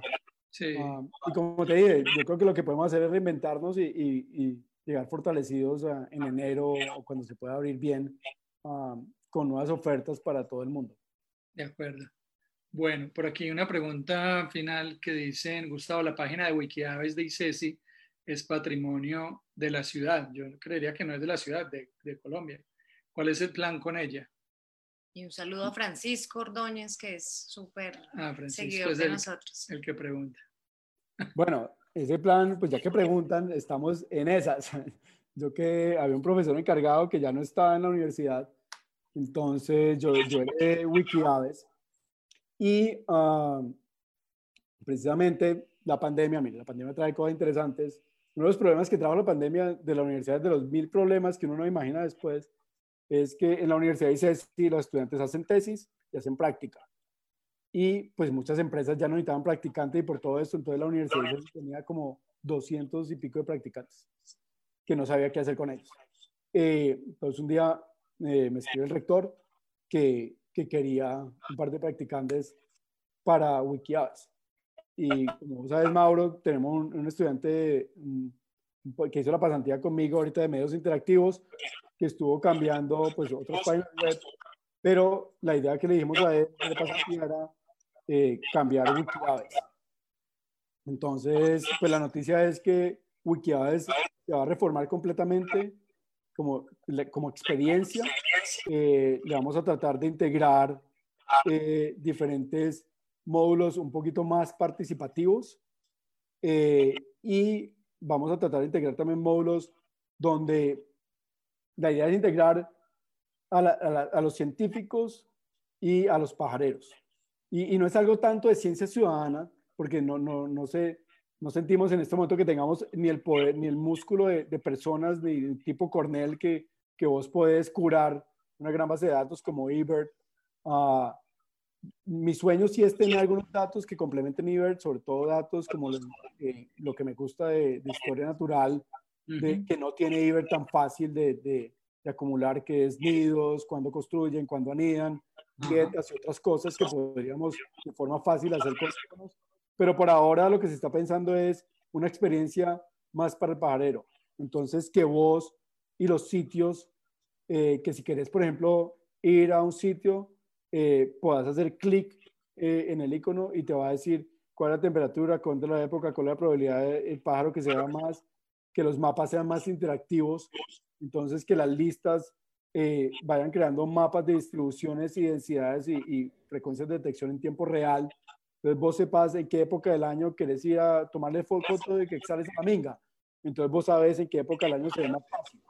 Y, ah, bueno, no, pues no quiero ir en lluvia, sino quiero ir. Entonces todo ese tipo de decisiones, o sea, en este momento, estos seis meses van a ser de pensarlo, estos seis meses van a ser con estudiantes de, de curarla, porque sabemos, y eso fueron las llamadas del rector, hay un montón de errores de fotos que no coinciden, taxonomía está súper desactualizada, familias que no coinciden, eh, y complementar la información que hay y terminar las fichas de las especies, faltan como 700 y pico de especies. Entonces, terminar todas esas especies. Esa es como la meta de aquí a diciembre. Y la meta para el próximo año es ya englobar, eh, tener esta nueva plataforma más interactiva y como te decía una vez, sentarse de nuevo. Esto no es competir, es, pues Wikipedia ya tiene su nombre y la reinvención no es competir contra eh, Birds Colombia, no es competir contra eBird, ni es, es complementarse, es complementarse y dar diferentes experiencias y linkearse mutuamente y hacer una cosa integrada, como yo creo que debería ser la ciencia, como yo creo que debería ser todo, Esto, esto, es, esto es de compartir, esto no es de egos, esto es de, de emocionarse, a todos nos gusta lo mismo y todos nos emocionamos por lo mismo de manera diferente, ¿sí o no? por ejemplo, a un pajarero le gusta ir y chequear un pajarito. A mí me mama eso y me aburre eso. a mí me gusta es ver para el pajarito y ver qué hace el pajarito. yo me puedo quedar ahí horas y de este man está comiendo y qué hace y, los diferentes comportamientos. Un pajarero te dice, pues, ya lo vi, suerte, el siguiente. Pero cada uno se goza, ¿cierto? Es apreciar y respetar lo que cada uno y cómo cada uno se goza en esas cosas. Y, y todos nos gusta al final la misma cosa. O sea, cada uno se come el pastel de diferente manera y lo acompaña con algo diferente. Sí, bueno, eh, pues no alcanzamos a hacer saludos hoy, hubo muchas preguntas, me imagino acá, muchos saludos. No, y mucha gente admirada por tu historia y claramente agradecerle a todas las personas que se quedaron hasta, hasta al segundo tiempo y nos falta el tercero eh, acompañándonos porque pues realmente eh, son historias de película, nos faltaron las crispetas, realmente es de verdad muy, eh, de un aprendizaje muy alto escucharte y, muy alentador también porque independientemente de las experiencias, finalmente pues es una historia de vida y, y, te agradecemos por compartirla aquí con nosotros en Vers Colombia y es algo que también la gente agradece mucho y valoran mucho eh, estas clases de historias que finalmente se convierten en aprendizajes. Así que muchas gracias a ti, Gus, por compartirnos semejante historia, porque eh, creo que nunca nos habíamos alargado tanto en una charla pajarera. Eh, y pues creo que va a necesitar una segunda parte o que lo diga el público. Sí, no, vamos a, a programar porque queda, pues si me consta, porque pues hablar con Gustavo siempre es muy chévere y de hecho cuando uno va a la menga y sabe que está Gustavo, pues se alegra uno porque, porque claro, pues no solamente es ver pájaros, sino empezar a preguntar. Y, y hablar con vos siempre es muy bacano y, y, más pues en un sitio donde puede ir preguntando de los niños, de los comportamientos. De, bueno, entonces, no, Gustavo, muchísimas gracias, hermano, por, por el tiempo, por, por toda esta historia tan chévere. Eh, programamos eh, para, pues ya agosto está programado, pero de pronto para septiembre eh, podemos mirar cuándo o cuadramos con Andrés Cuervo y, o un lunes y podemos hacer una programa, programa Andrés primero. Andrés y son como cuatro. Andrés hay que hacerle varios. Aquí, todo el mundo, aquí los comentarios, todo el mundo quiere segunda parte, o sea, no te vas a salvar. Aquí todo el mundo está diciendo que segunda parte. Sí. de Perú, hay unas cosas de Perú que podemos contar después, que el colibrí que ronca, el polluelo oruga, o sea, cosas chéveres detrás de la ciencia. Les puedo contar segunda parte de, de cosas que estamos haciendo ahorita relacionado con eso. Ok, entonces... La... contar más como historias de que, de que hemos aprendido de, de, de, la ciencia y las estrategias de historias de vida de, de muchos pájaros. Ok, ok. Entonces, esa segunda parte la arrancamos ahí donde, donde terminamos, en Perú, en esa experiencia de cuántos años fueron en la última en Perú. Fue de 2007 a 2014. Imagínate. Y después viene Tatamá y Farallones y cosas acá. Sí, no. Y ahí- salsita. Ahí hay otra, Salsita. otra segunda parte larga también. Entonces, no, Gustavo, nos encantó Oh, chévere. saludarte y vernos por acá. Pues tienes ahí una tarea cuando puedas, si tengas un espaciecito, meterte a Facebook y mirar pues, que quedaron algunas preguntas ahí, saludos de la gente.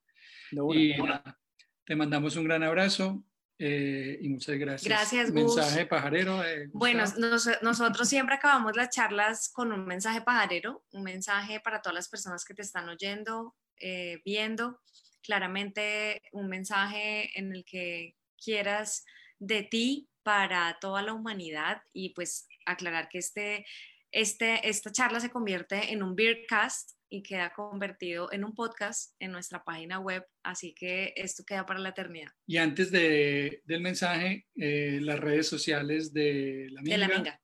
¿Cómo son? Uy. La Minga de Coloch. no, la Minga de Coloch. No te ¿no? preocupes. La amiga de Coloch, ahí se encuentra. Listo. No, nosotros la buscamos y las ponemos aquí en el, en el chat. Entonces, dale. Eh, no, pues mi- mira, el mensaje yo creo que es, y se lo digo a los estudiantes todo el tiempo, yo creo que, que mucha gente eh, en tiempos de pandemia y todo, y la gente siempre ha pensado, y yo le agradezco eso a, a mis padres, la gente siempre piensa como en una carrera o en algo como en la parte económica. Y, y yo lo que le digo a los estudiantes es que uno siempre debería hacer las cosas lo que le gusta y por pasión. Y, y lo veo porque hay pues círculos cercanos, mucha gente cercana a mí que de repente, ah, vea, yo voy a estudiar tal carrera porque me va a dar plata. Y sí, pues yo volví, mira, yo empecé a ganar mi primer sueldo ahorita a los 40 años de profesor. Antes era voluntario, estudiante, a este tiempo yo fui estudiante y como que no conocí este mundo y este mundo es una burbuja, ¿cierto? Es una burbuja académica y es otro cuento desconectado de, de la industria y lo que vos, vos trabajabas con publicidad. Entonces como que yo, uy, ganar plata, como que, uy, chévere tener algo. Entonces, eh, pero yo siempre les digo, hagan lo que les gusta. Porque mira que a veces yo veo gente que está haciendo cosas que a lo mejor no me gustó, que sí está ganando plata y está bien, pero es gente que no es feliz y no es contenta. Y gente que yo veo a veces con psiquiatras y gente tenaz que yo digo, pero ¿por qué? Y es precisamente por eso, porque vos estás en... el- y yo no estoy diciendo pues que, que, que no siempre en la profesión uno pasa por 20 mil momentos eh, y facetas de, de la vida donde te ves enfrentados a, a retos grandísimos. Pero lo chévere de la biología y lo chévere de las aves es, es el cuento que vos echabas eh, en tu charla, que es la- las aves lo ayudan a uno a pensar y como a desconectarse de esa realidad. Más que desconectarse es como estar inmerso en otro mundo, ¿cierto? Y entender otra dimensión que hay aquí eh, y, y- y como que te llena espiritualmente. Y vos quedas como tranquilo y te das una pajareada. Y eso es lo, que hacíamos en el parque de la universidad y, y después acá y uno con amigos. Vos te das una pajareada, te desconectaste de los exámenes, de mil cosas, y uno llegó, echó chismes, vio pájaros y llegó tranquilo y llegó contento. Pero como que uno no pensaba en, en qué fue lo que pasó, ¿cierto? Solo ocurría y, y lo hacía uno parte de la rutina. Y ahorita que uno tiene como que se puede hacer una pausa, uno dice, pues eso era lo que estaba pasando, ¿cierto? Esas conexiones. Entonces, y, esas conexiones lo que generan no solo es eso, sino que genera es una red de, de amistades, no solo de profesional, sino de gente que vos conoces a lo largo de la historia y que dejan una huella en vos, que dejan un conocimiento, un aprendizaje. Como yo les dije, desde el campesino más campesino hasta el indígena más indígena, yo a todo el mundo le he aprendido algo, he conocido, he estado fascinado por todo y he apreciado todo. Yo creo que el respeto y la apreciación hacia los demás, hacia lo que hacen los demás y hacia valorar todo lo que la gente hace, eso es vital. Cuando la gente no respeta lo que va a hacer o no aprecia lo que vos haces, sino que dice, por ejemplo, en mi caso, haz que mi ciencia es mejor que tu ciencia, no hay ciencia mejor que la ciencia. O sea, y eso es uno de los problemas, por ejemplo, que hay una coyuntura ahorita en el país, que la gente cree que la ciencia es, es todo aplicado, ¿cierto? Yo tengo que hacer ciencia es para curar a la humanidad y para curar el COVID. Y la gente no entiende que, que esto no es soplar y hacer botellas, La gente, todo el mundo, ¿y cómo que no hay una vacuna ahorita? Es que para que haya una, una vacuna o para que ocurra un descubrimiento, tienen que haber cosas básicas de ciencia, ¿cierto? Lo mismo pasa en la vida, en todas las ciencias pasa eso. Vos primero que tenés que entender cómo funciona un imán, cómo, para poder hacer máquinas que funcionen independientemente.